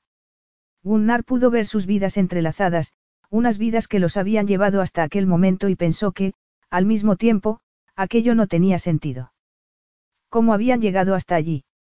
Llevados por los inevitables vientos del destino. Él no creía en esas cosas, creía que los hombres iban labrando su propio camino. Tengo hambre, murmuró Olive. Cenaron desnudos, tapados por las pieles, y pasaron los siguientes días así. No tenían ningún motivo para vestirse. No tuvieron contacto con el mundo exterior. Estuvieron los dos solos, perdidos en una realidad que no habrían podido tener en ningún otro lugar. Fuera los esperaban los medios de comunicación e iban a tener que actuar, pero allí estaban solo sus cuerpos. Solo su placer. Allí, Gunnar empezó a sentir algo parecido a confort. Se empezó a sentir como en casa. Lo que sentía era casi paz por primera vez desde que se había marchado de aquel lugar que había sido realmente su hogar. Olive estaba empezando a darse cuenta de que le iba a resultar complicado iniciar una conversación que, en realidad, no quería mantener. Estaba empezando a ser consciente de que aquello no iba a ser sencillo ni rápido, de que no se trataba de una relación comercial. No importaba cómo había ocurrido, lo que importaba era, todo. Todo lo que había hecho hasta entonces lo había hecho por deferencia a su padre, por el deseo de darle lo que quería, incluso cuando ya no estaba allí, pero aquello lo hacía por ella. Sus sentimientos por Gunnar eran suyos. El riesgo lo corría ella. La sensación era catastrófica. Se sentía conmovida, alterada. Tenía miedo. ¿Por qué iba a tener que arriesgar algo más que un contrato, su alma? No obstante, había tomado una decisión. Había llevado un traje de baño minúsculo, como si fuese a necesitarlo allí, pero se preguntó si a Gunnar le gustaría verla con el puesto. En ocasiones, le gustaba hacerle el amor con la ropa puesta. También se lo hacía desnuda, pero era evidente que le gustaba hacerlo dejándole algo de ropa. A ella también le resultaba muy erótico. Cuando veía que Gunnar solo podía desabrocharse los pantalones y hacer la suya, sin desnudarla, ella se sentía querida, algo extraño, porque aquella pasión no tenía nada que ver con sentirse querida, pero así era como se sentía. Se sentía especial. Sentía que le importaba. En ocasiones, le preocupaba que no fuese así. Ella había hecho aquello por el bien del bebé y, sin embargo, no hablaban del bebé. No hablaban, del futuro. Lo que había entre ellos era difícil, extraño. Parecían estar centrados el uno en el otro y, sin embargo, él jamás habría dicho que estaba haciendo aquello por ella. O tal vez sí. ¿Por qué era lo que tenían que hacer? Para esta noche he planeado algo diferente, le dijo Olive. Abrígate bien, va a hacer frío. Podría haberle dicho que se pusiese un bañador, pero lo prefería desnudo. Fuera estaba oscuro y solo se veían algunas auroras boreales reflejándose en la nieve. Se puso el abrigo y las manoplas y empezó a guiar a Gunnar ladera abajo. Ya conocía el camino que conducía a las fuentes termales. ¿Qué es todo esto? Le preguntó él al ver una mesa con comida y unas estufas alrededor. ¿Has pedido que nos traigan comida? Sí, le respondió ella. Quería que tuviésemos una cita sin estar en la civilización. Y esta me parecía una manera razonable de hacerlo. La cena estaba exquisita, tomaron cordero, pescado y patatas. Todo muy islandés y, a juzgar por la expresión del rostro de Gunnar, muy especial. Ella sabía que aquel lugar era especial para él, que, por mucho tiempo que pasase en el resto del mundo, aquel era su hogar. Allí tenía su corazón. Lo que la asustaba era que se trataba de un lugar muy árido, helado. Aunque también estaban las auroras boreales, que eran un milagro, y las fuentes termales. Había posibilidades. Y ella tenía la esperanza de que el corazón de Gunnar reflejase también todo aquello. Nada más terminar de cenar ella se bajó la cremallera del abrigo y descubrió que solo llevaba debajo la parte de arriba del bikini. Gunnar la miró con interés. He pensado que podríamos darnos un baño, sugirió Olive. Por supuesto. Ella se quitó también las botas y los pantalones y entró en la piscina de color azul claro. Gunnar no tardó en quitarse la ropa y seguirla. Una vez en el agua, la abrazó. La besó en el cuello, en los omóplatos y bajó hacia los pechos. Era evidente que le encantaban sus pechos. Y Olive arqueó la espalda y frotó los pezones contra el pecho de él, que estaba cubierto de vello, y disfrutó de su textura y de su fuerza. Aquella vez fue diferente a las demás. Otras veces se habían comportado con más ansia, con más intensidad, y a Olive le había encantado, pero en aquella ocasión quería algo diferente. Quería mostrarle a Gunnar su corazón. Así que se alejó nadando hasta el otro extremo de la piscina y él la siguió. Y, entonces, lo abrazó por el cuello y lo besó.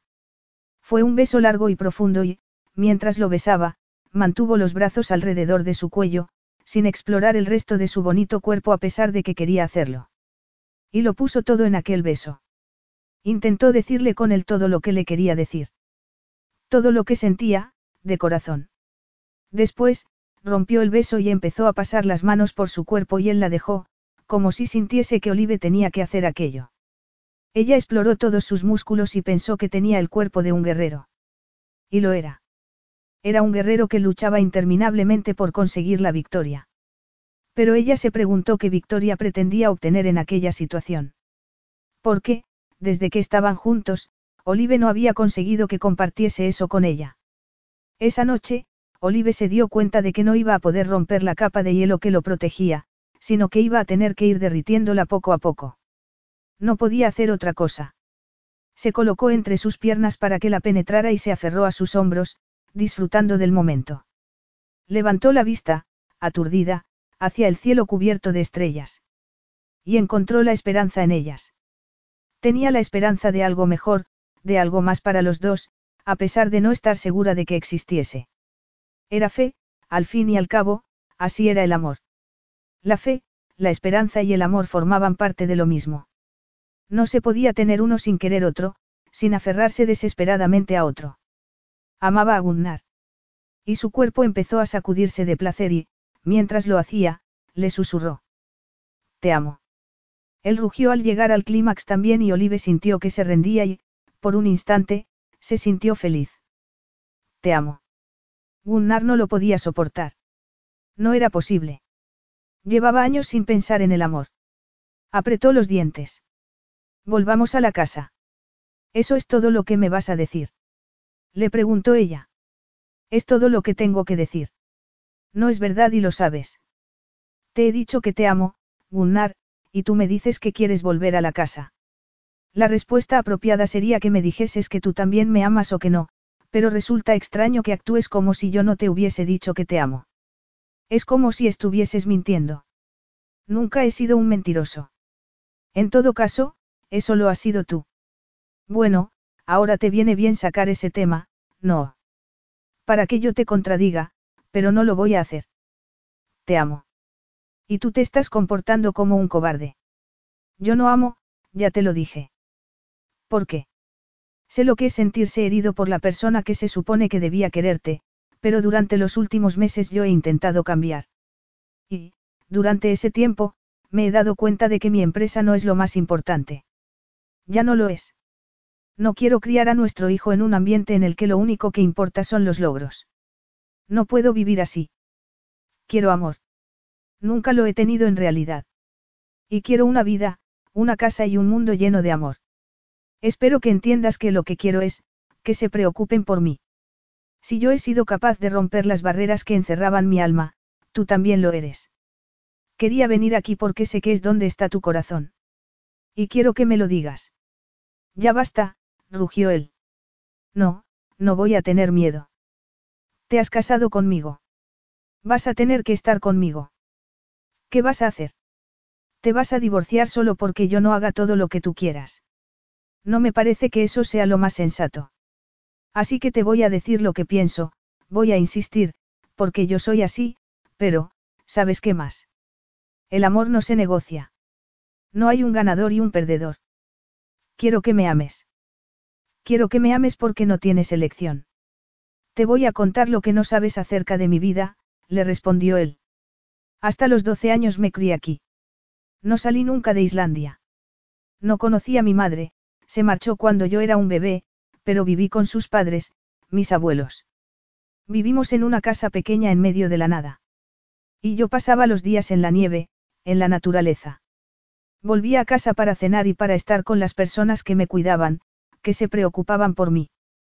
Me enseñaron a amar esta tierra. Me enseñaron lo que era importante, pero yo idolatraba a un hombre que nunca venía a visitarme. Idolatraba su dinero, su poder.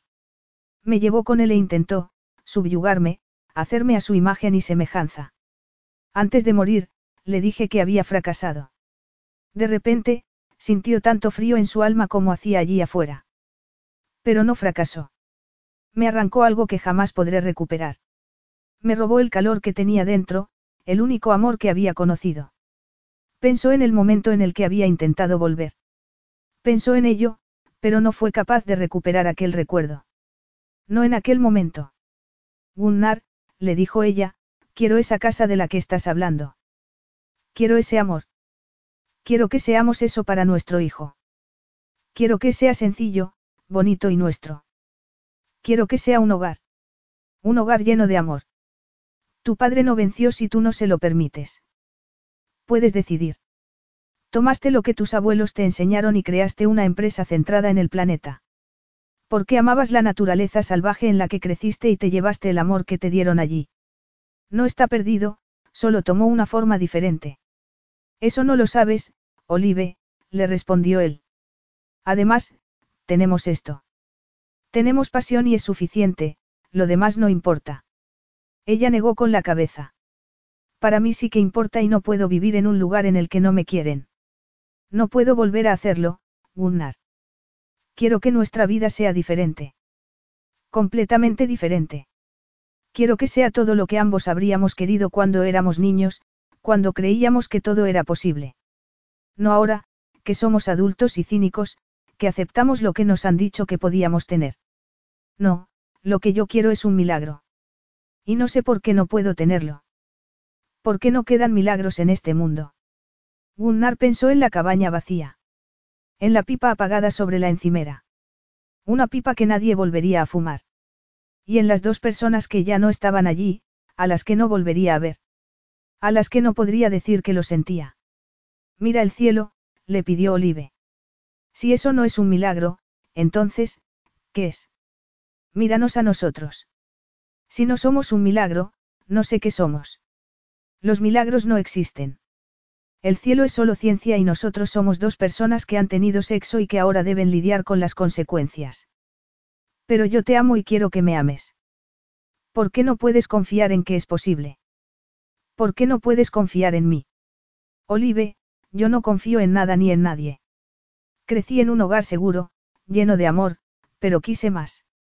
Veía a mi padre, su dinero, su éxito y pensaba, pensaba que podía ser más feliz con él. Y no pude equivocarme más. ¿Y si me equivoqué con él? Ese es el motivo por el que estabas tan enfadado conmigo, ¿verdad? Porque creías en mí y yo te demostré que estabas equivocado. Lo siento mucho. Lo siento. Pero tú tienes que entender que no quería hacerte daño, que solo quería conseguir lo que mi padre hubiese querido que consiguiese. Ya basta. Eso no me importa. Ya no me importa. Pero te da miedo fiarte de tu propio instinto y yo no he hecho más que empeorarlo. Si pudiese. El problema no eres tú, soy yo. No confío en mí. Gunnar. Eso es así, Olive. Yo decidí marcharme. Los traicioné. Menosprecié su amor. Me equivoqué. Pensé que, con dinero, sería más feliz. No tenía ni idea. Por eso es tan importante la integridad para mí. Tuve amor y lo estropeé por querer las cosas menos importantes de esta vida. Eras un niño. Un niño que le rompió el corazón a las únicas dos personas que lo habían querido. Un niño que permitió que muriesen solas. Primero, mi abuelo, después, mi abuela, y yo no estuve allí para tomar sus manos, las mismas manos que me habían sujetado para que aprendiese a caminar, que me enseñaron a pescar, a cocinar. Esas manos estaban vacías cuando murieron porque yo no estaba a su lado. ¿Cómo voy a hablar de amor? Yo no puedo devolverte eso, pero estoy aquí. Estoy aquí. Mi corazón se volvió de piedra hace mucho tiempo. Ya no hay marcha atrás. Gunnar, por favor. No se puede hacer nada, Olive. Esta estaba muy pálida, parecía cansada, parecía tener frío. Lo miró a los ojos y fue tal su tristeza que a Gunnar se le encogió el estómago. Me iré a vivir a otra parte, le dijo ella. Seguiré casada contigo y permitiré que veas al niño siempre que quieras, pero necesito ser libre. Necesito vivir mi vida. Necesito sentirme querida. Lo siento, Gunnar, pero tiene que ser así. No, la contradijo él. Lo siento, repitió ella. No puedo hacer esto. Viví toda la vida con un hombre que solo me quería por lo que me podía enseñar. ¿En qué te diferencias tú de él? Gunnar sintió que se rompía en dos. La vio salir del agua. La vio secarse y vestirse. Era una mujer completamente distinta a la que había llegado allí. Aquella mujer no se encogía bajo el viento. Ni se acurrucaba contra él. No supo qué hacer. Debía ir tras de ella, pero se quedó inmóvil donde estaba. La vio subir la montaña y él se quedó allí helado, sufriendo por su pasado. Y, de repente, el hielo que tenía dentro empezó a romperse. Deseó gritarle al cielo. Porque solo había querido a sus abuelos y los había perdido. Y había pasado su niñez sufriendo los abusos de un hombre que no lo había querido nada. Pero Olive, tal vez, como no había sentido nunca el calor de un hogar, no tenía miedo a perder nada. Ella no sabía lo que era volver a una cabaña vacía y encontrarse con que sus ocupantes habían fallecido. Se vistió y llamó a su piloto. Necesitaba hacer algo. Necesitaba ir a un lugar. Era un hombre que había viajado por todo el mundo, pero necesitaba hacer un último viaje. Capítulo 16. Olive estaba destrozada, aunque era ella la que había decidido volver a Estados Unidos. Empezó a organizar todo lo necesario para cuando llegase el bebé y a pensar de verdad en el tipo de vida que quería tener y en la clase de madre que iba a ser. Tenía recursos, era resiliente y quería ser cariñosa. No le gustaba pedir ayuda, pero en esos momentos la necesitaba. Tal vez fuese lo mejor. Tal vez tuviese que aprender. Porque necesitaba aceptar una cierta vulnerabilidad para poder ser cariñosa con el bebé. Empezó a escribir una carta, una carta que no tenía nada que ver con las declaraciones que había hecho a la prensa. Una carta que le apetecía escribir, una lista de promesas que estaba decidida a cumplir. E hizo todo lo posible por no derrumbarse. ¿Y qué pasaría si te derrumbases?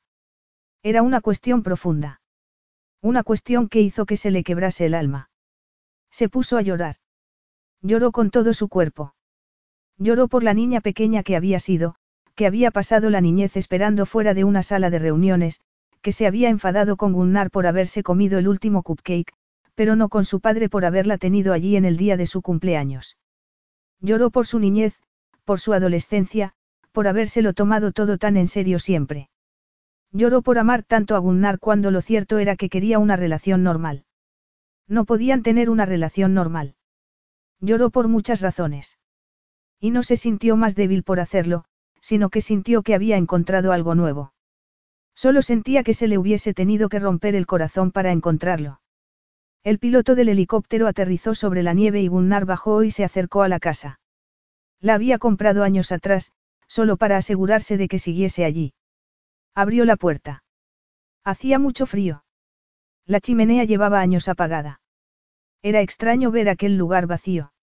La pipa seguía allí y se acercó a tocarla. No sabía por qué la había dejado allí la primera vez, porque no se la había llevado. En realidad, no tenía sentido. Y, sin embargo, si lo pensaba bien, sí que lo tenía. Se había pasado todos aquellos años huyendo de lo mucho que le dolía aquel lugar. Entró en el dormitorio, donde la colcha que había tejido su abuela seguía sobre la cama. Aquel era el único lugar en el que había sentido amor. Un amor que no se había merecido. Un amor que había despreciado. Olive había vuelto a ofrecerle amor, le había ofrecido una vida. Se preguntó cómo iba a aceptarlo, si ya lo había tenido antes y lo había despreciado. No podía confiar en su propio corazón. Tal vez necesitase confiar en el de ella. Porque el amor que le habían dado en el pasado había sido generoso, alegre y claro. El mismo tipo de amor que había visto en el rostro de Olive. Su Olive. Eran dos personas diferentes a las demás. Eran así. Pero él había preferido centrarse en el pasado, en la ira que todavía sentía cuando pensaba en su padre. Le había resultado más sencillo que admitir. Por supuesto. Siempre la había amado. Olive lo era todo para él, lo había sido siempre. Siempre la había amado. No había querido amarla porque no quería dejar atrás su pasado. Ella siempre había estado ahí, esperando. Esperando a que él estuviese preparado. Eran mucho más que un milagro. Eran el destino. Un destino que no lo iba a perseguir. Iba a tener que trabajárselo. Por duro que fuese. Lo siento, dijo en voz alta. Siento haberos dejado. No sabía nada. No entendía nada. Iba a ser padre y tal vez eso significase que debía perdonar al niño que había sido. Al niño que había dejado aquello para vivir una vida fría, que lo había hecho infeliz. Su pecado había sido confiar. Su pecado había sido querer a alguien que no se lo merecía. ¿Acaso era eso imperdonable? De repente se dio cuenta de que no podía darle a su hijo la vida que quería darle sin arriesgarse. Que tampoco podía tener a Olive sin arriesgarse. Se dio cuenta de que la había amado desde hacía mucho tiempo, pero había sido un cobarde. Y que eso tenía que cambiar.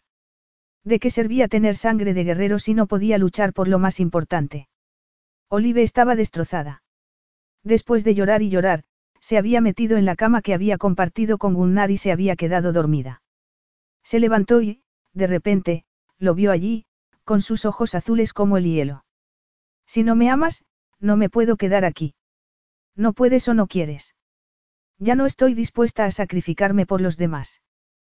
Quiero que me amen. Yo estoy dispuesto a hacerlo. Cuando estaba contigo en las fuentes termales, estuve a punto de creer en los milagros. En el amor. En una pequeña cabaña en el campo. Te amo, le dijo ella, corriendo hacia él y besándolo en los labios. Necesito enseñarte algo, murmuró él. Te seguiré a cualquier parte. Oh, si quieres puedes secuestrarme. Secuestrarte. Tal vez en otro momento, mi amor. Poco después estaban subidos a un avión. Gunnar la llevó a la que había sido su casa. Olive lo supo nada más verla, no hizo falta que él se lo dijese. Oh, Gunnar. Te amo. Y yo a ti. Olive pensó que tenía que haber una palabra en alemán para describir aquella emoción insoportable de querer a alguien tanto que tenía la sensación de ir a romperse por dentro. Entonces se dio cuenta de que no había palabras para describir aquello, que eran solo dos corazones que habían estado demasiado tiempo enfrentados en las salas de reuniones y que, de repente, se habían encontrado y siempre serían uno gracias al milagro del amor. Epílogo. Era Navidad, su época favorita del año. Fuera estaba nevando y todo el mundo estaba metido en la cama, tapado con colchas hechas a mano. La chimenea estaba encendida y Gunnar sabía por experiencia que desde fuera se vería cómo echaba humo. Ir a la cabaña se había convertido en su tradición navideña. Y a todos les encantaba, incluidos los niños. Era más pequeña que el resto de las casas que tenían por el mundo, pero siempre sería la más especial, la más real. Ni Olive ni él trabajaban mucho en esa época. Habían decidido delegar. De hecho, Olive había decidido no crear ninguna empresa y ponerse a escribir libros infantiles. Y a él le parecía bien que hiciese lo que quisiese, porque era suya. Porque le había devuelto su hogar. Miró el árbol de Navidad que había en un rincón y a los niños, que dormían en sus camas. Olive le había devuelto su corazón. Fin.